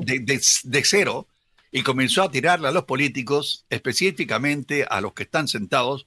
Dice, ¿sabe qué? Hágame un favor. Y esto va como una especie de, eh, que he leído de ejemplo. Pregunte cuánto gana un político en el Congreso en Buenos Aires y compárelo con lo que gana un eh, trabajador común y corriente. El 40% de la población argentina está bajo el nivel de pobreza después de haber sido un país que tenía eh, un poder económico en los años 30 que era increíble. Oh, sí, terrible, ¿no? Ya, es terrible. Ahora, es un economista, eh, es un economista que está criticando el mega gobierno argentino, el aparato TS, eh, que no viene funcionando. Y asumo que en una situación de inflación al 100%, como el que está lidiando Argentina en este momento, y los otros problemas de ese supergobierno, eh, algunas de las medidas que asumo promueve eh, mi ley, tengo que bueno, eh, estudiarlo un poquito más, eh, pero tengo entendido que es libertario, que es obviamente pues de derechas, pero no necesariamente una extrema derecha. Sino alguien que entiende quizás cómo funciona el dinero ah, y que el gasto del gobierno tiende a causar mucha inflación. Eh, y que esos aparatos que crean eventualmente se convierten en cosas difíciles de manejar y muy poco eficientes. Eh, so, a estos políticos siempre le llaman extrema derecha, ultraconservador, siempre le ponen el calificativo, cosa de que usted ni siquiera lo considere. Ah, yo creo que estamos en un mundo cambiante, creo que el mundo está cambiando mucho y deberíamos escuchar todas las posibilidades y todas las ideas y basarnos en la idea. Y si la idea es buena o no. No el calificativo que un medio le pueda poner a uno o el, o, el otro. Pero bueno, vamos, vamos a ver qué sucede. Eh, Pepe Villalobos dice, un conservador no querría cambiar la moneda y usar el dólar. Goy Castillo dice, dice muchas realidades, pero confunde a la gente con sus mega comentarios. Ah, eh, dice Pepe, no es ultraconservador para nada. Eh, bueno, vamos a prestar atención. Me parece que deberíamos tocar mucho más el tema de Latinoamérica aquí en el programa. Eh, número uno es muy interesante y también creo que influye, ¿no? Nos da algunos también se ve la tendencia. Ya. Y también, bueno, hablando de eso, ¿viste lo que está pasando en Venezuela? Óyeme. Ayer yo vi es que hay que ser bien carifresco, ¿verdad? eh, ayer yo vi a Nicolás Maduro al lado de Diosdado Cabello hablando de esa gente horrible que trabajando para el gobierno le roban al pueblo. Diosdado Cabello. ¿En el espejo? ¿Mirándose al espejo o qué? Eh, o sea, básicamente, eh, bueno, esto era casi como ver a Trump eh, quejarse de lo que él hace ¿no? o criticar a otras personas por lo que ellos hacen. So, arrestaron, hay un operativo anticorrupción, aparentemente. Sabrá Dios por qué lo están haciendo. Y están haciendo mucho ruido con eso en, Venezuela. Entonces sale Nicolás Maduro y al lado de Diosdado Cabello y dicen, esa gente son unos traicioneros, nos traicionaron, traicionaron el chavismo al robarle al pueblo. Si ustedes son los que primero roban, no sean charlatanes. Ustedes han destrozado un país que lo tiene absolutamente todo y lo tienen en, la, una, una, pobreza horrible, eh, precisamente porque no saben manejar ese país y porque se han robado hasta los clavos de la cruz. no sean charlatanes. Es increíble eh, eh, ver, ver, Qué ofensiva para la gente que huye de ese país y que está en el exilio. En el exilio. Sí, los que están en el poder están muy bien, hay que decirlo, están muy bien. tienen mucho dinero, tienen eh, cuentas de ahorro en bancos en el extranjero, etcétera, etcétera. Pero la gente, la de a, pie, la gente de la calle, es la que se está muriendo de hambre. y, es ridículo que en Venezuela, en Argentina, para que tengan una idea, y estos son números que yo traté de corroborar con lo que dijo Javier Milei, que dice, aquí en, los, en, este país se exportan 400 millones de, eh, dólares en comida. ¿Ok? Ok. ¿Ok? En un país que tiene un 40% de pobreza y donde la gente no tiene a veces que comer y tiene que vivir de tomar mate. Es ridículo. Y cuando eh, vos vas a exportar cualquier producto agrícola, el gobierno te quita el 60% en impuestos. Hacen una comparación de lo que vale en, en Argentina una computadora, para darte una idea, o un televisor. Un televisor te cuesta en Argentina mil dólares. Cruzar la frontera a Paraguay, a, Bolivia, a Chile, y ese mismo televisor te vale 400 dólares, mano. Entonces, ¿qué haces?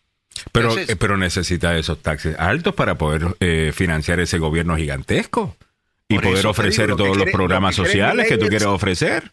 Ya, pero es que, es que es ridícula la cantidad de burocracia que hay. Sí, señor.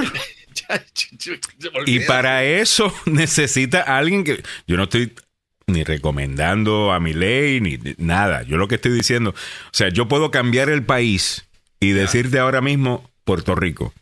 Ya. Y te puedo hablar del mismo, lo mismo que tú estás diciendo.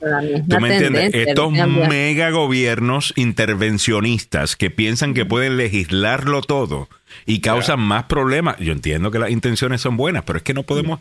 ¿Cuándo vamos a aprender a dejar de juzgar al político por sus intenciones y no por sus resultados. Ya, claro. O sea, yo entiendo que con las todos, todos tenemos buenas intenciones. Yo, yo creo que la mayor parte de los seres humanos tienen buenas intenciones. Mm. Ahora, eso no significa que el resultado es bueno. Y yo no, yo no veo nada malo con políticos que en este momento están diciendo, espérate, ¿dónde está la grasa? Vamos a cortarla. El problema y la razón por la que tú no puedes permitir que se te monte uno de estos gobiernos encima es que después hacen que la sociedad sea partícipe de ese desastre. ¿Cómo lo hacen? Bueno, tú tienes un departamento, con el Departamento de Educación. El Departamento de Educación tiene un presupuesto de 6 mil millones de dólares. Estoy hablando ahora del Departamento de Educación de Puerto Rico. De Puerto Rico. ¿No? De 6 mil millones de dólares. Y solamente 30% de ese dinero baja al salón de clase. El resto se queda en la burocracia, en los empleados del Estado, que muchos están ahí simplemente porque van a votar por el que le dio el trabajo. Entonces, para tú influenciar ese voto, utilizas las arcas del Estado. ¿Me entiendes? Para beneficiarte eh, eh, tú como político, con dinero que no es tuyo, que es del pueblo. ¿Ya? ¿Me, ¿me entiendes? Y así es que ahora tú tienes a la gente, al votante, partícipe de esta porquería. De, de, gobierno. Porque cuando corre un candidato diciendo, yo voy a limitar eh, o voy a cortar el presupuesto del gobierno en X cantidad, el candidato que se opone a eso dice, yo no voy a permitir que te despidan. Y no vamos a despedir a nadie del gobierno. Vamos a seguir teniendo la porquería esta que no funciona, pero por lo menos tú tienes tu trabajo. Y como ahora tú estás recibiendo algo, hay un beneficio para ti, pues te compraron. Sí. Por eso cuando te montan estos gobiernos es bien difícil caer porque es que tienes todo el poder. Mm. Pero ¿qué pasa, ¿qué pasa por ejemplo, con, con bueno, a, Puerto Rico lo ayuda el gobierno federal de los Estados Unidos. no solamente que tiene ayuda del gobierno federal, el gobierno federal tiene los taxes locales. Come Ok, en Argentina, cada vez que necesitan ayuda económica, van y consiguen dinero prestado. Argentina es uno de los deudores más grandes del Banco Interamericano de Desarrollo, el Banco Mundial, el Fondo Monetario Internacional. Cuando necesitan tapar hoyos, ¿verdad? De lo que están debiendo, ¿verdad? Para pagarle a la gente, en vez de solucionar y bajar eh, los gastos, los elevan y endeudan a cada argentino. Así es. Es el, conocido la maquinita también. por eso que tienen la inflación mm. tan elevada en Argentina con la época, desde la época de Menem, ¿no? Cuando hubo, cuando hubo ¿Por qué tú crees que no enseñan estas cosas en, la escuela? ¿Por qué tú crees que no enseñan estas cosas en la escuela? Claro. O sea, ya. No les conviene. Porque el, mismo, el mismo mega superdepartamento de educación no le conviene que usted entienda cómo funciona una economía y cómo funciona el dinero. Porque en el momento que usted lo entienda, usted le va a pedir otras cosas a su gobierno. Que las que usted piensa que, que son las que el gobierno debe hacer. Esa es la realidad desde mi punto de vista. Eh, obvio, eso no significa que no hay intervención del gobierno que es necesaria, eso no significa que, el gobierno no debe existir, yo no soy un anarquista, yo lo que estoy diciendo es que tiende a crecer y seguir creciendo. Y llega un momento en donde, por ejemplo, usted puede ser muy pro el you know, gobierno grande, intervencionista o lo que sea, y usted dice, porque mira todas las cosas que, qué sé yo, Lyndon Baines Johnson hizo en los 60, y, o John Kennedy hizo en los 60, o Eisenhower hizo en los 50, ¿sabes cuánta más burocracia hay en el gobierno de hoy en comparación al gobierno de entonces? Hmm. No estamos comparando plátanos con plátanos, ¿me entiendes? Mm, eh, eh, eh, esa es la parte que yo siento que no, no, no sé, no sé por qué no enseñamos estas cosas, no sé por qué no aprendemos, no sé por qué la testarudez de seguir esperando un un resultado distinto utilizando las mismas tácticas. Eh, Gubi me dice, Alejandro, ¿hablas de Puerto Rico, Dominicana o Guatemala? ¿Qué país? Total. los demagogos que siempre hemos tenido siguen allí y los nuevos son iguales. Tengo la, tienes toda la razón. Es, que lo podés adaptar a cualquier país. O sea, aparte de eso, es, o sea, el, el gobierno grande, ¿no? El gobierno, el elefante, el gobierno grande te llama también a, que haya corrupción. O sea, vimos lo que pasó en el caso de Obredech de Brasil, con varios gobiernos sudamericanos. Esta gran compañía pagaba, sobornaba a los gobiernos, sobornaba a todos los políticos para que eh, los, los, los buscaran a ellos para, por supuesto, sus obras de construcción, que eran multimillonarias estas obras de construcción. Entonces, embarró a varios gobiernos y en mi propio país, lamentablemente, o sea, varios presidentes se vieron envueltos. ¿Y cómo terminaron? Un presidente se suicidó, un presidente aquí todavía está esperando la extradición, si es que ya... Uh, otro presidente que... Es que, es que yo creo, Mili, que eso abre la puerta también. Cuando tú tienes tantas manos, entre un gobierno, entre más capas de burocracia tienes en tu gobierno, pues también tienes más manos para tú, y que están pidiendo. Oye, arréglame esto, ponme al frente en la fila, hazme este permiso, eh, déjame construir en este lugar ilegalmente, pero mira para el otro lado, te pago, te paso un, dinero. Ese es el problema eh, con eso. Ahora, si usted piensa que mi argumento es uno neoliberalista, de que, bueno, nada de intervención del gobierno en lo absoluto, tampoco. Obviamente el neoliberalismo sí ha causado unos problemas graves, inclusive de corrupción, en donde ahora tú tienes, eh, al privatizar muchas cosas, este es el problema, que siempre tenemos que lidiar con seres humanos y los seres humanos no somos perfectos. Eh, al privatizar muchas cosas y contratar al mercado eh, a una compañía privada para hacer un trabajo que usualmente hacía el Estado, pues ahora el que da el contrato está pidiendo que le den algo para darte ese contrato. ¿Ves? Eso que no es necesariamente que el, el extremo es la solución. Me pregunto cuál es la solución. Y eso era un poquito romántico, pero yo creo que la solución es tener mejor gente. Eh, ahí, gente, capacitar a gente desde temprano en temas de ética, en temas de patriotismo, en amar a tu patria al punto que tú no quieres joderla. Eh, disculpen la, la, la, expresión, pero no, no enseñamos ninguna de esas cosas. Es todo, you know, lo que me conviene a mí. Y esto no es un argumento derechista o izquierdista. Eh, es un argumento de alguien que ve el mundo y dice, contra, ¿cómo es que siguen clavando a la gente de la manera que lo, que, lo están haciendo? Y después, como si nada, le piden el voto a las personas. O sea, eh, me, parece eh, horrible. Yo no, yo no sé cuál es la solución. No soy inteligente suficiente para saber cuál es la solución. pero, pero sé que hay algo que no está funcionando y creo que tiene que ver con, con no ser íntegro. Ah, tienes razón, Mili. Eh, ahora, ¿cómo se resuelve eso? Yo no tengo la menor idea.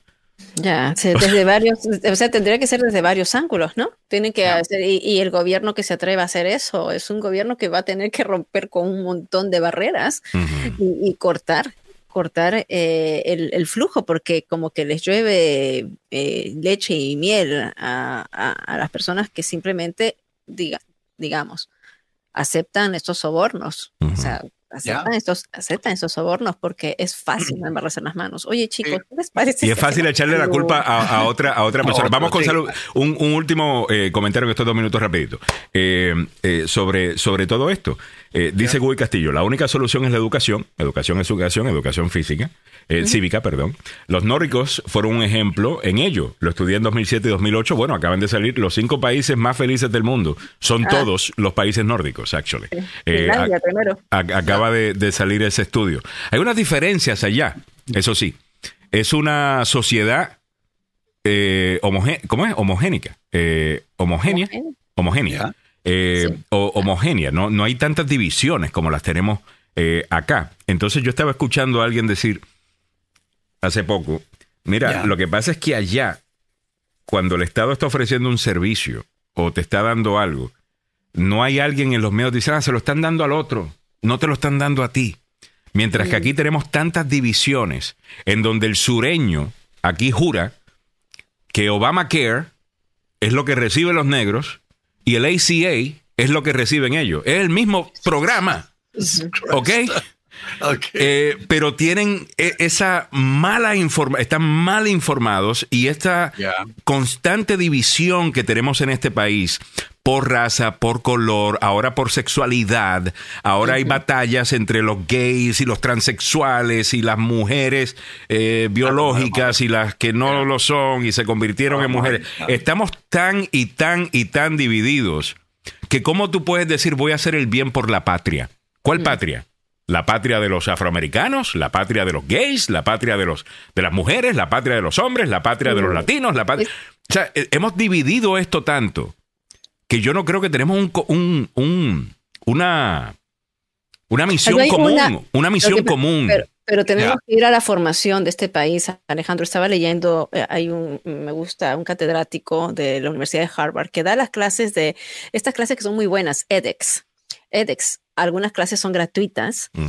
o algunas clases tú puedes pagar y te dan un certificado, ¿no? Y hablando de la cultura estadounidense, o sea, nosotros nacimos en Estados Unidos, se nació no con una homogeneidad como puede ser Japón, donde todos son japoneses, todos son, vienen de una sola cultura, bien fuerte. Los peruanos vienen de la cultura inca, fuerte. Aquí no fueron todos inmigrantes. La cultura que era aquí era la indígena, la India, que es apenas un puñado de los 330 millones de habitantes. Sí, pero había un sentimiento patriótico de ser estadounidenses. Pero, pero, pero, el melting pot venían, o sea, venían cada quien con sus propias arraigos, sus propias culturas. Pero había un melting pot que se promovía como melting pot. O sea, tú podías hablar del estadounidense, de la idea, y que, como decía Ronald Reagan, Aquí usted puede ser, ¿cómo que decía Ronald Reagan?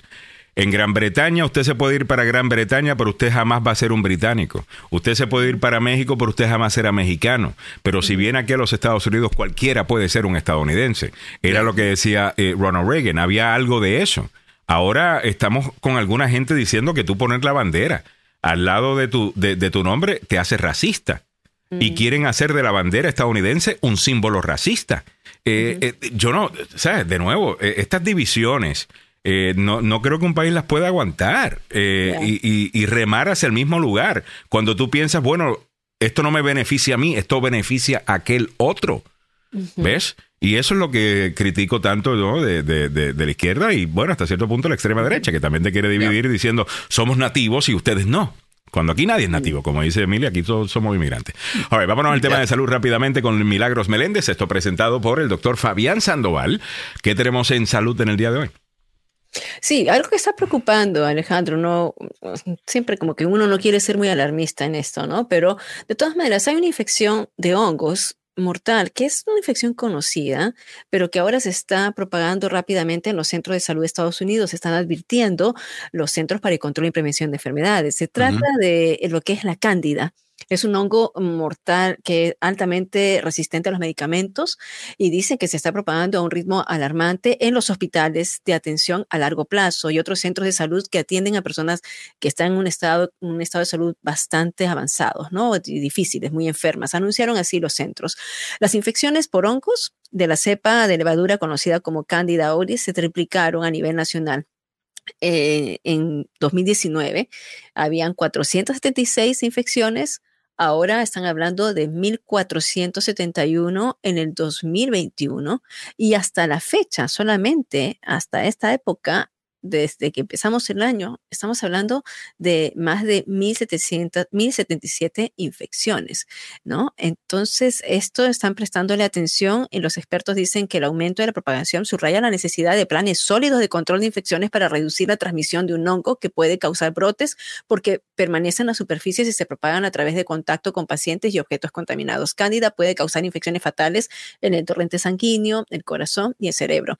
Eh, los CDC no rastrea cuántas personas han muerto hasta este entonces, pero puede mm, ser difícil discernir la causa de la muerte si es a raíz de esto u otra enfermedad por las cuales han estado las personas en los hospitales. Así que eh, ah, con, con ello, mira, el uso de la mascarilla, que es indispensable cuando llevas a un hospital, ¿no? Y tener todas las medidas de protección es lo mejor que puedes hacer, no solamente para ti, sino para el paciente que está con el sistema inmunológico bajo.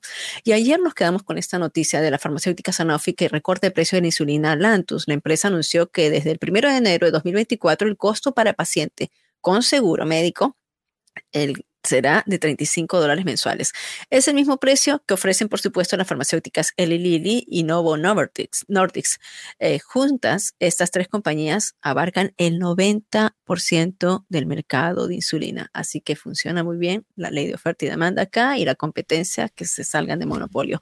Y también dijimos, miren, Gracias, gracias a estas compañías, que después de que los estados empezaron a pasar eh, leyes eh, para limitar el costo, ahora se van a pasar de buena gente y nos van a bajar la insulina a los diabéticos. Lo que tiene que ser, lo que tiene que ser. ¿no? Ahora, desde los nueve años, los niños están expuestos a la pornografía, ha dicho un estudio, mm. los niños están expuestos, o sea, piensa en un niño de nueve años, a ver, los que tengamos niños de nueve años, piense su hijo de nueve años, el sobrino, el vecino que ve están expuestos a la pornografía en línea desde esta edad, tan temprano, según un estudio realizado por el Comisionado para la Infancia, de eso dice Inglaterra, ¿no? La edad media de la primera exposición a la pornografía en Estados Unidos es de 14 años, hmm. de acuerdo con este estudio ah, y también de los Institutos Nacionales de Salud. El 93% de los chicos y el 62% de las chicas ven por primera vez porno antes de cumplir los 18 años. Ah, y están prestándole atención a Ale, porque como le hemos hablado varias veces aquí, la mente de un niño no está preparada para esa información, no está preparada para, es como una tergiversación. Y otra vez, uno puede empezar con un poquito de pornografía, vas más allá, más allá, y cada vez quieres avanzar más como si fuera una droga hasta que llega un momento que ya pasas algunos límites. Por ejemplo, una persona eh, eh, que, que, ve pornografía normal, después con animales, después vas más allá y también con hay animales, mira O, sea, tu cuerpo, su, tu mente, tu cerebro te está pidiendo un high más grande.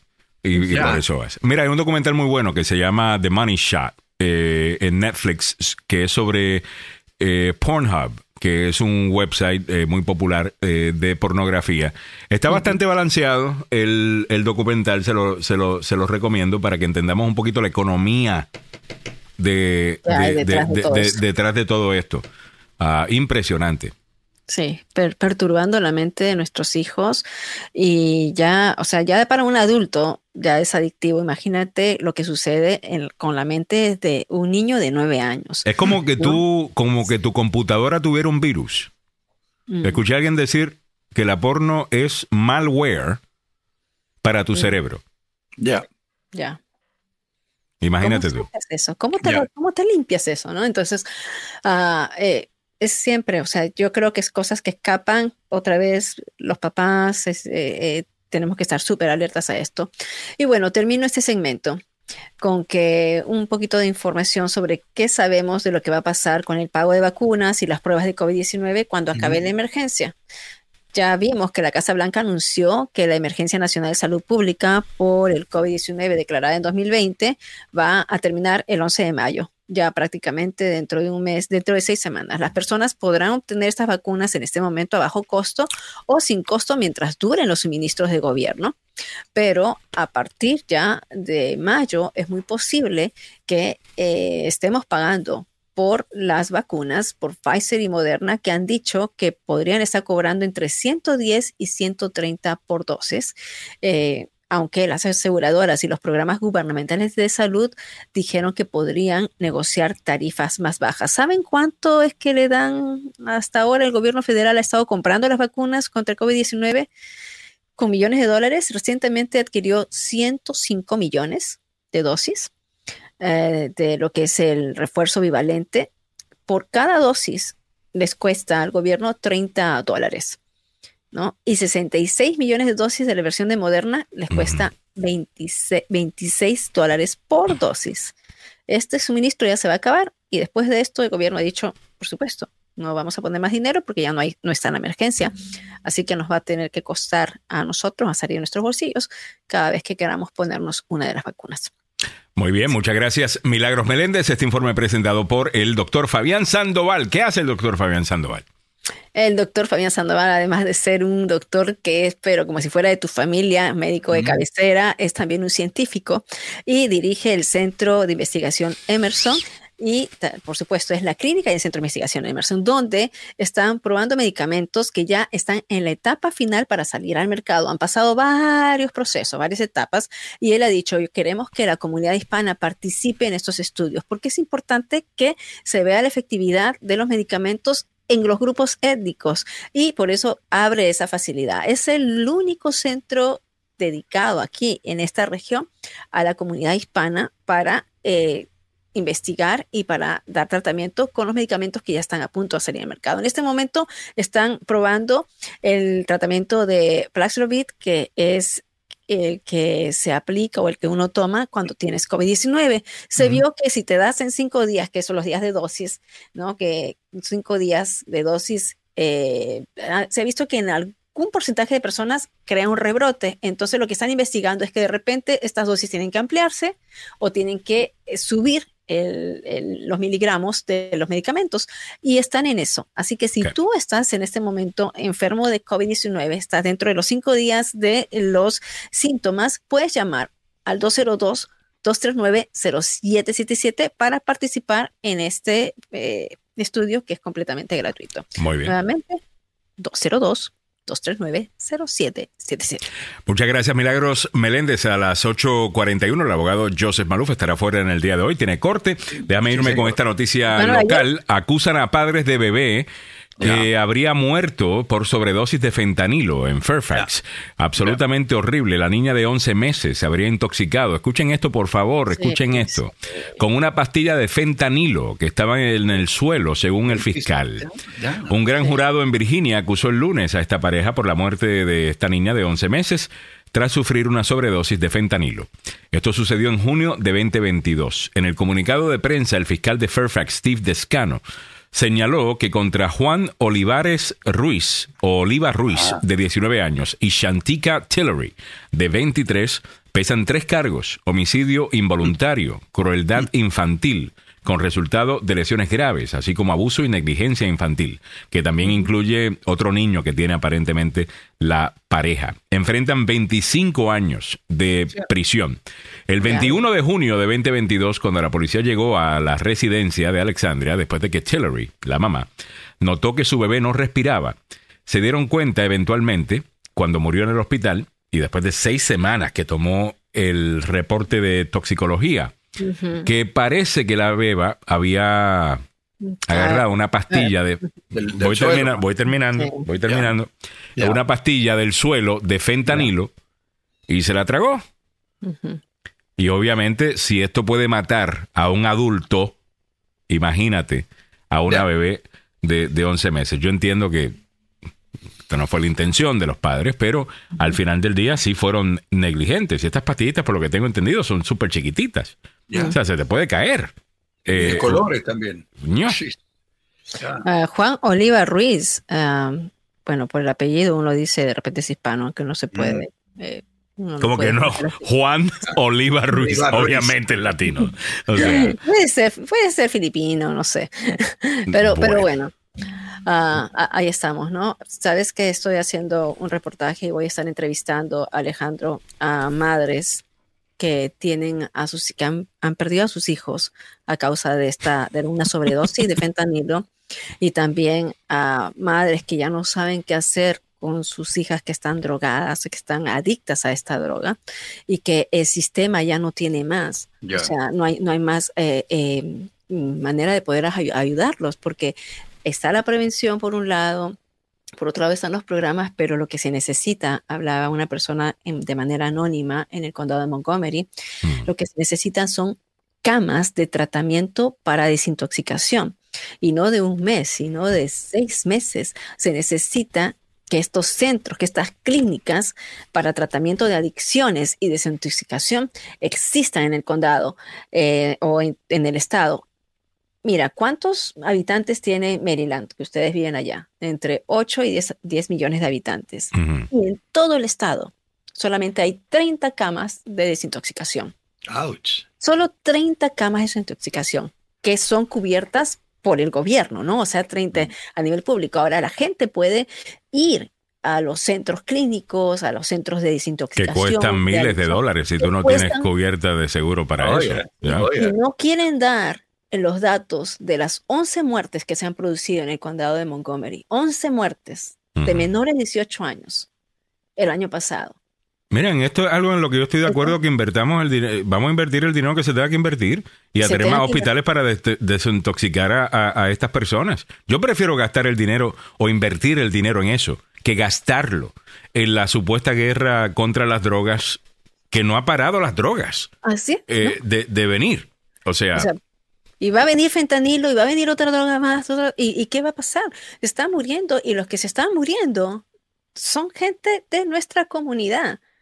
No, mira, dos Los padres están bien preocupados sobre este tema en nuestra comunidad, el tema del fentanilo. Los que, están criando niños se están encontrando con estas cosas y esto es algo que no debemos ignorar. Eh, simplemente porque no eh, simplemente porque no le conviene a una narrativa eh, you know, el hecho de que Donald Trump hable de todo el fentanilo que viene de México no significa que la posición del Partido Demócrata debe decir, no, no, no hay problema de fentanilo. Eh, no lo estamos viendo. Eh, no, no, no, hay necesidad. No, veo. No, sí existe un problema y hay mucha gente preocupada con esto. ¿sabes sobre todo las comunidades locales, Samuelito. O sea, desde aquí. Existe, ¿sabes cuándo, cuándo, placa, existe cuando alguien de su familia se muere? por, haber eh, abusado de fentanilo.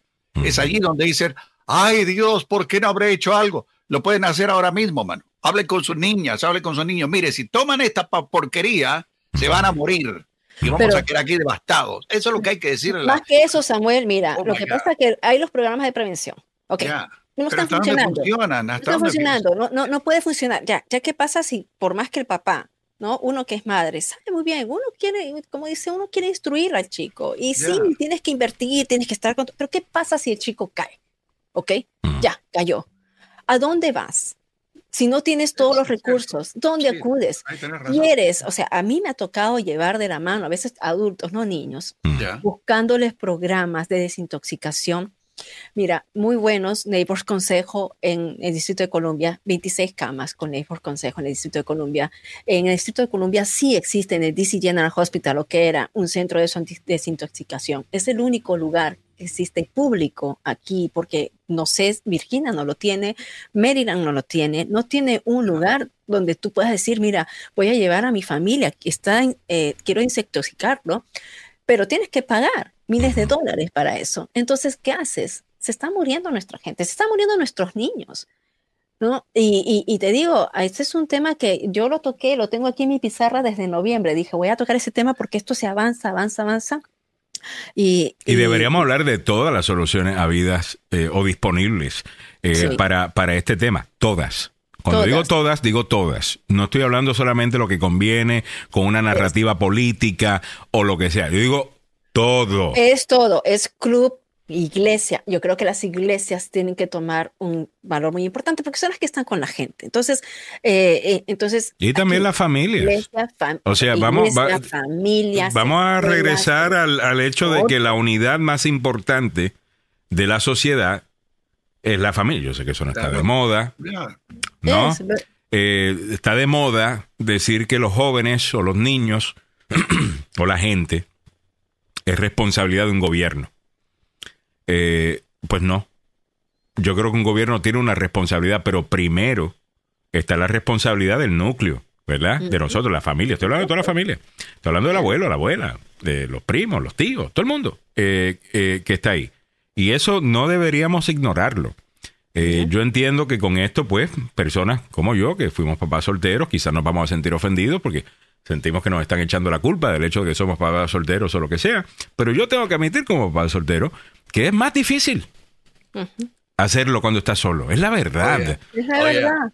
¿Ok? y los estudios están claros. Ya. Los estudios están claros. Hay un denominador común. Claro en la gente que está presa y la gente que cae en drogas. ¿Ok? Y es que vienen de, muchas veces, de familias rotas. Ahora, ¿eso significa que usted se tiene que quedar en una situación donde le están haciendo daño? Claro que no. Claro que no. Pero lo que... Ok, dale. Eh, eh, pero cuando hablas de familias rotas, Alejandro, tú hablas de familias rotas, pero tampoco no solamente significa que son familias divorciadas de un solo padre, porque dentro del núcleo familiar puede ser que estén los dos papás, pero ya la familia esté bien rota con los dos papás, porque los papás no toman responsabilidad. Mira, si tú quieres tener un hijo, eso viene con un paquete de responsabilidad. ¿Ok? Y yo el otro día dije sacrificio, y me dijeron, no, sacrificio no, porque es parte de la... No, es sacrificio. Es también responsabilidad y sacrificio, porque sacrificio significa que no vas a salir a la fiesta de la noche con el amigo tal, porque tienes que quedarte con tu hijo que quiere ver una película contigo, porque no vas a poder tener tus, tus, tus momentos para ti solo. Cuando uno tiene, cuando tiene un hijo, ya tus dormidas no vuelven a ser lo mismo. Así que si te casaste con alguien, aprovecha solo primero para que puedas dormir bien, porque cuando son pequeños no puedes dormir porque están hambrientos a veces y lloran a la madrugada. Cuando están más grandes no puedes dormir porque de repente que se enfermaron, que les dio dolorcito de cabeza. Cuando tienen 11 años y están saliendo, cuando están adolescentes, no puedes dormir porque se fueron con el amigo, se fueron allá y estás pensando que van a regresar. Cuando ya están más viejos, nunca realmente siendo padre puedes dormir, ya cuando pasas una Pero yo creo que aquí hay una cosa más grande con la, con, la, con la sociedad estadounidense, por lo menos desde la manera que yo lo estoy viendo y es que le buscamos excusa a todo. Y queremos permitirlo todo. Y yo soy un tipo bastante abierto de mente. Uh, yo creo que nadie que me conozca diría, no, este es un tipo súper centrado y, ¿cómo es? Este, eh, eh, eh, cerrado. yo soy bastante abierto de mente. Pero sí hay algunas cosas que siempre han funcionado y no debemos cambiarlas. ¿Ok? Y eso incluye la responsabilidad personal. Ayer yo estaba viendo un documental en NTN 24, no un documental, un, reportaje, de qué es la gordofobia. Mm. Ok. Y que mire, lo que pasa es que ahora todo el mundo que está obeso es porque tienen una condición que no les permite bajar de peso. Mm. Hay un grupo de gente que tienen condiciones en donde no pueden bajar de peso. Claro que eso existe. Hay gente que toma medicinas para otras cosas que le hace aumentar de peso. Una persona que es diabética, por ejemplo, tomamos insulina. La insulina te hace eh, subir de peso increíblemente. Eh, hay pastillas que uno toma que te hacen acumular agua. Yo entiendo todo eso. Pero ahora hemos dicho que no se puede criticar, no se le puede pedir a la persona que está sobrepeso, que está poniendo en, en juego su vida con ese sobrepeso, que está sobrepeso porque eso es ser gordofóbico. Eso es atacar a... No, no, es que no es culpa de ellos, es, la condición. Mira, alguna gente tiene la condición, otra gente simplemente no quieren bajar de peso porque no, no, quieren parar de comer y no quieren hacer ejercicio y no quieren... Esa es la verdad. Y, cuando, y cuando estamos hablando de bajar de peso, no es porque a mí no me gusta como usted se vea llenita o llenito. Es que no es saludable para usted. Es que le sube el costo de la medicina a usted y al resto del planeta y al resto del país. ¿Me entiendes? Cuando eso eh, eh, sucede. Pero para todo le, estamos, le, ponemos un nombre, le ponemos una condición y justificamos absolutamente todo. nadie puede decir hoy día, usted está en la situación que está por culpa suya. Es muy cierto. Ese es el pecado más grande que tú puedas decir públicamente. Ay, qué poca empatía. Poca empatía. ¿Usted quiere una falsa empatía? Una persona que se hace pasar por empático cuando lo que está queriendo es que nunca decirle nada que lo ofenda eh, a, usted. ¿Y los resultados de esos cuáles son? Que usted sigue tomando las malas decisiones que sigue tomando. Yo prefiero a alguien que me diga, mira, tú estás mal, negrón, y tienes que hacer esto y tienes que hacer lo otro. Y se cambia si se puede cambiar. Eh, y ya. Pero estamos en una sociedad donde tú, donde nadie, nadie, Nadie quiere tomar responsabilidad por absolutamente nada. Todo lo que me pasa es culpa de alguien. Ya. Alguien me hizo algo. A mí me han hecho un montón de cosas en mi vida, pero yo te puedo garantizar que casi todos los errores que yo he cometido fueron culpa mía. ¿Ok? Porque yo tengo opciones. Y todos tenemos opciones, pero nadie habla de eso. O sea, cuidado con el tipo, con el maldito discurso de que tú eres víctima. Esa gente están destrozando nuestra sociedad en mi punto, desde mi punto de vista, con el respeto que tienen los otros puntos de vista sobre este tema. Y me encantaría debatirlo con alguien que piensa distinto a mí. Pero yo siento que mucha de esta gente lo único que hacen es decir cosas para ganar aplausos y ganar placas que ni siquiera verdaderamente creen. Y que la persona que dice la verdad, que te dice, toma responsabilidad por tus estupideces, eh, si quieres tener mejores resultados, ese es el malo de la película. Y hasta que no cambiemos este ese issue, yo no sé, yo creo que vamos a seguir igual. Porque no puedes criticar nada, porque no, no está haciendo. volviendo, volviendo al tema de la responsabilidad de lo, lo que decía Milly, de tener hijos. Si usted no está preparado, preparado a tener un hijo, le voy a recomendar que se consiga un chucho, hermano, que se consiga un perro. Mm. Y es más, eh, lo están haciendo, Samuel. Ya, o sea, si, no está preparado, eh, ¿qué te digo? Eh, espiritualmente, si no está preparado económicamente, si, mire, no tenga hijos que son a veces indeseados, ¿verdad? Y mejor consigas un, perrito, hermano. Un perrito le, mm. va a solucionar un montón de problemas, lo, se va a sentir un poco más, mejor acompañado y no va a tener la responsabilidad enorme que mm. significa tener un hijo. Mm. Es lo que están haciendo muchos, Samuel. Yo creo que mucha gente yo lo veo acá. Yo lo veo acá. Me tengo a mis sobrinitas que están aquí eh, de vinieron de Perú, ya, tienen 26, 27 años. A esa época yo me casé a los 23. Y a los 24 te decías, 25, y decías, ya te pasó el tren y todo lo demás. ¿no? O sea, es, ridículo. Pero entonces ellos, ellas no se imaginan teniendo un hijo. Me dicen, si no tengo ni siquiera, o sea, para sustentarme, no tengo una casa, no tengo eh, todo lo que yo quisiera tener, entonces traer a un mundo a mm. un niño es una gran responsabilidad porque están viendo eso. ¿Por qué los están renunciando? O sea, los jóvenes a tener hijos. Eso es lo que tú decías, Samuel. Eh, eh, prefieren tener un animal, prefieren tener eh, una mascota antes prefieren tener, deja ver, menos responsabilidad. También. Ah, ok. básicamente va con lo que básicamente va con lo que estamos diciendo. No están preparados para no son conscientes de que no están preparados y son conscientes de que durante la pandemia, después de la pandemia, Alejandro, muchos de los chicos que podían irse a los 20 años a tener su propia casa, 25 años, tener su propia casa y estar en apartamentos, ahora también han regresado a la casa de los padres porque no pueden pagar. Entonces, yo me pregunto, yo entiendo que esa es la narrativa, pero yo me pregunto, este país pasó por una gran depresión en un momento. Este país pasó por momentos mucho más pobres. Jamás así. Yo entiendo que hemos tenido y hay una gran diferencia en donde está el capital y la separación entre o la brecha que existe entre la gente que tiene dinero y la gente que tiene poco dinero. Pero esta no es la primera vez eh, que, estamos en una situación como esta, la hemos estado en el pasado. De la misma manera que la gente que me dice, bueno, la gente que está sobrepeso en el día de hoy es por eso. Bueno, antes también eh, había cierto grupo de gente que estaba sobrepeso, pero no todo el mundo eh, eh, estaba sobrepeso. Eso tiene mucho que ver con la comida que estamos consumiendo, obviamente el estilo de vida que estamos consumiendo, el estilo de vida que estamos viviendo, perdón, ah, y, y el resto pero no significa que no es porque no puedan tomar mejores, no podamos tener, tomar mejores decisiones. Yo creo que cuando tú miras a alguien y dices, pobrecito, es que no puede hacer nada, estás mirándolo como que es menos que tú. Creo que es una posición arrogante, no empática. Mm. Eh, y, y, me quieren vender que esa es la posición empática o de empatía. Y yo, quiero, y yo creo que es la posición de arrogancia. Es que pobrecito, tú no puedes. Yo sí pude, pero tú no. Eh, y, no sé, ah, me estaba diciendo Guy Castillo, sorry Negrón, tú estás mal. en algo tienes razón, pero en muchos casos el tema de sobrepeso es también una enfermedad mental. Y los que la tienen, aparte de lo que comen, sufren. Y mucho, totalmente, yo lo entiendo. Eh, eh, entiendo eso perfectamente. Lo que yo quisiera decir es que ese grupo está limitado.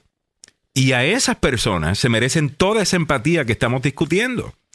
Pero yo hablo del que no sufre de eso y que se está montando en la ola de esas otras personas que genuinamente sí tienen un issue eh, para justificar el, estar eh, eh, como está. Y yo creo que hay mucho de eso.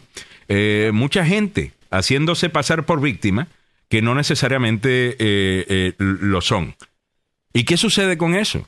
Pues le quitamos atención, le quitamos recursos a gente que legítimamente no pueden hacer mejor por ellos mismos. Mm. Yo lo que digo es enfoquémonos en esa gente que legítimamente tienen un problema. Ahí sí, vamos a invertir todo lo que tú quieras. Eh, pero no todo el mundo que simplemente lo diga. Eh, déjame seguir leyendo por acá. Eh, Guy Castillo dice, paternidad es la única profesión que primero te gradúas y luego toma las clases totalmente. Eh, Nancy Onassis dice, yo sufrí el sobrepeso. Cuando mi hijo está en la guerra, cuando mi hijo estaba en la guerra y todos me, me atacaban, hasta el doctor, pero un día me armé de, de, valor, lo mandé a pasear, ya sabe dónde, al doctor o, la, o el sobrepeso. Eh, déjame saber. Mario Garay dice, nunca le hicieron el candado de la muerte, ¿verdad, Samuel? Compadre, yo tengo sobrepeso y estoy de acuerdo contigo. Gracias, César. Saludos. Eh, Daniel Coila. Eh, déjame leer solamente los comentarios y ya, y ya te lo suelto, Samuel. Zulma Glenda Martínez dice, tenemos que aprender a ser responsables de nuestros actos. A veces como padres le quitamos a nuestros hijos esa responsabilidad total, esa, esa, esa habilidad de enseñarles, mira, all right, Tú tienes que escoger. Y los resultados son tuyos. Ya. ¿Cómo, ¿Cómo te vas a entrenar? todo el problema. That's right. Como yo le digo, mira, yo le he dicho al, hijo mío, eh, a, Leo, y se lo he dicho a, mi nena también. Eh, hace poco eh, tuve una conversación con, la mamá de Leandro, estaba pasando por una, cosita, y yo le digo a toda la gente que está conmigo, que yo amo, mira, cuando el agua la tenga hasta aquí, ya. Me llama. Que yo respondo. Pero primero te va a llegar hasta aquí. ¿Sabes? No, no en el momento que. De esto porque te quito la habilidad tuya de tú resolver. Eh, ¿Me entiendes? Te estoy haciendo weak, te estoy haciendo débil. Ah, y bueno, ese es mi punto de vista, no tiene que ser popular necesariamente. Eh, Alaskan dice también, hoy todos le echamos la culpa al COVID, total. Y también nos hemos querido tomar eh, más responsabilidad todos eh, nos victimiza. es como si nos estuvieran infantilizando. Creo que fue el término que utilizaste una vez, Alaskan, eh, comentando acá, y estoy de acuerdo con ese término. cuidado con la gente que te infantiliza. te está mirando de menos. Daniel Coila dice, de los que les gusta tomarse privilegios en los aviones, cines, parques de diversiones. Sharon Ramos, la nueva generación de mujeres profesionales no quieren tener hijos, quieren disfrutar su vida, viajes, etcétera. Hey, no las culpo. Eh, es más, estoy buscando una que me saque por ahí abajo. Ya, pero hay un problema. Hay un, problema serio con este tipo de decisiones. Hay países, entre ellos Japón y Corea del Sur, donde la gente, las mujeres no están teniendo niños. Mm. La población eh, de, la, de la tercera generación está aumentando y está afectando el nivel económico de estas personas. O sea, vamos mm. a tener un lío muy serio porque eh, no, no, no se está reproduciendo la gente, a, excepción de lugares como la India, Pakistán o algo así. Pero el resto dice, yo cómo voy a tener un hijo si no mm. tengo no tengo suficiente dinero, no estoy capacitado, no mm. estoy preparado para tenerlo. Ya, es ahí donde, donde hay un lío. Está duro. Eh, pero hemos pasado momentos duros eh, en el pasado. diferente, diferente contexto diferente contexto. Ya, esas generaciones eran más fuertes. Eran más, sí, eran eh, más fuertes. Ahora nosotros hacemos a nuestros hijos débiles, o sea, yo lo, lo vemos. O sea, complacemos demasiado. Estamos en la, estamos en la cultura de la complacencia. Y nada, solamente quiero dejarles sale, yo no sé, ¿te acuerdas? A las de este eh, Luis Salgado ya está tocando, ya está tocando la puerta. Lo dejamos para mañana. Lo dejamos para mañana. Ok, lo dejamos para mañana. Muy bien, bueno, muchísimas gracias a, a todos. Ahora muy buen punto. Las remesas en nuestros países también le han quitado responsabilidades a los jóvenes de ahora. Pasan momentos duros, nos fortalece. ¿Cuánta gente yo no he escuchado que me dicen eso? Mira, sí, Alejandro, aquí somos muy trabajadores, pero allá no necesariamente. Porque estás esperando que te manden una plata eh, de acá. Ese mantengo yo lo conozco, lo, tenemos allá también en mi país. eh, Araganes. Y te digo que eso es lo que genera son Araganes. Vamos a estar claros. Lo que pasa es que no se le puede decir Aragán a nadie porque, ay, no, tú no tienes compasión. El que me conoce sabe que tengo el corazón más, más blandito, no lo tengo porque no puedo. ¿Ok? Pero tampoco voy a ignorar contra de que nos estamos pasando. Nos, estamos pasando, estamos, estamos, nos estamos pasando. Oye, me son las 9.3, nos tenemos que ir. Muchas gracias al abogado Joseph Maluf que presentó este programa. Llámelo si ha sido víctima de un accidente de auto en el trabajo o negligencia médica. Al siguiente número. 301-947-8998. 301-947-8998. El abogado Joseph Maluf es la demanda más rápida del oeste. Y también hemos llegado a ti gracias al abogado Carlos Salvado. Está buscando un excelente abogado criminalista. Ahí está el abogado Carlos Salvado. Se metió en problemas. Llama al abogado Carlos Salvado. 301-933-1814. 301-933-1814. Es el tema de inmigración, lo que viene próximo aquí en el show. Y nos quedamos escuchando. Muchas gracias, Samuel. Chao, chao.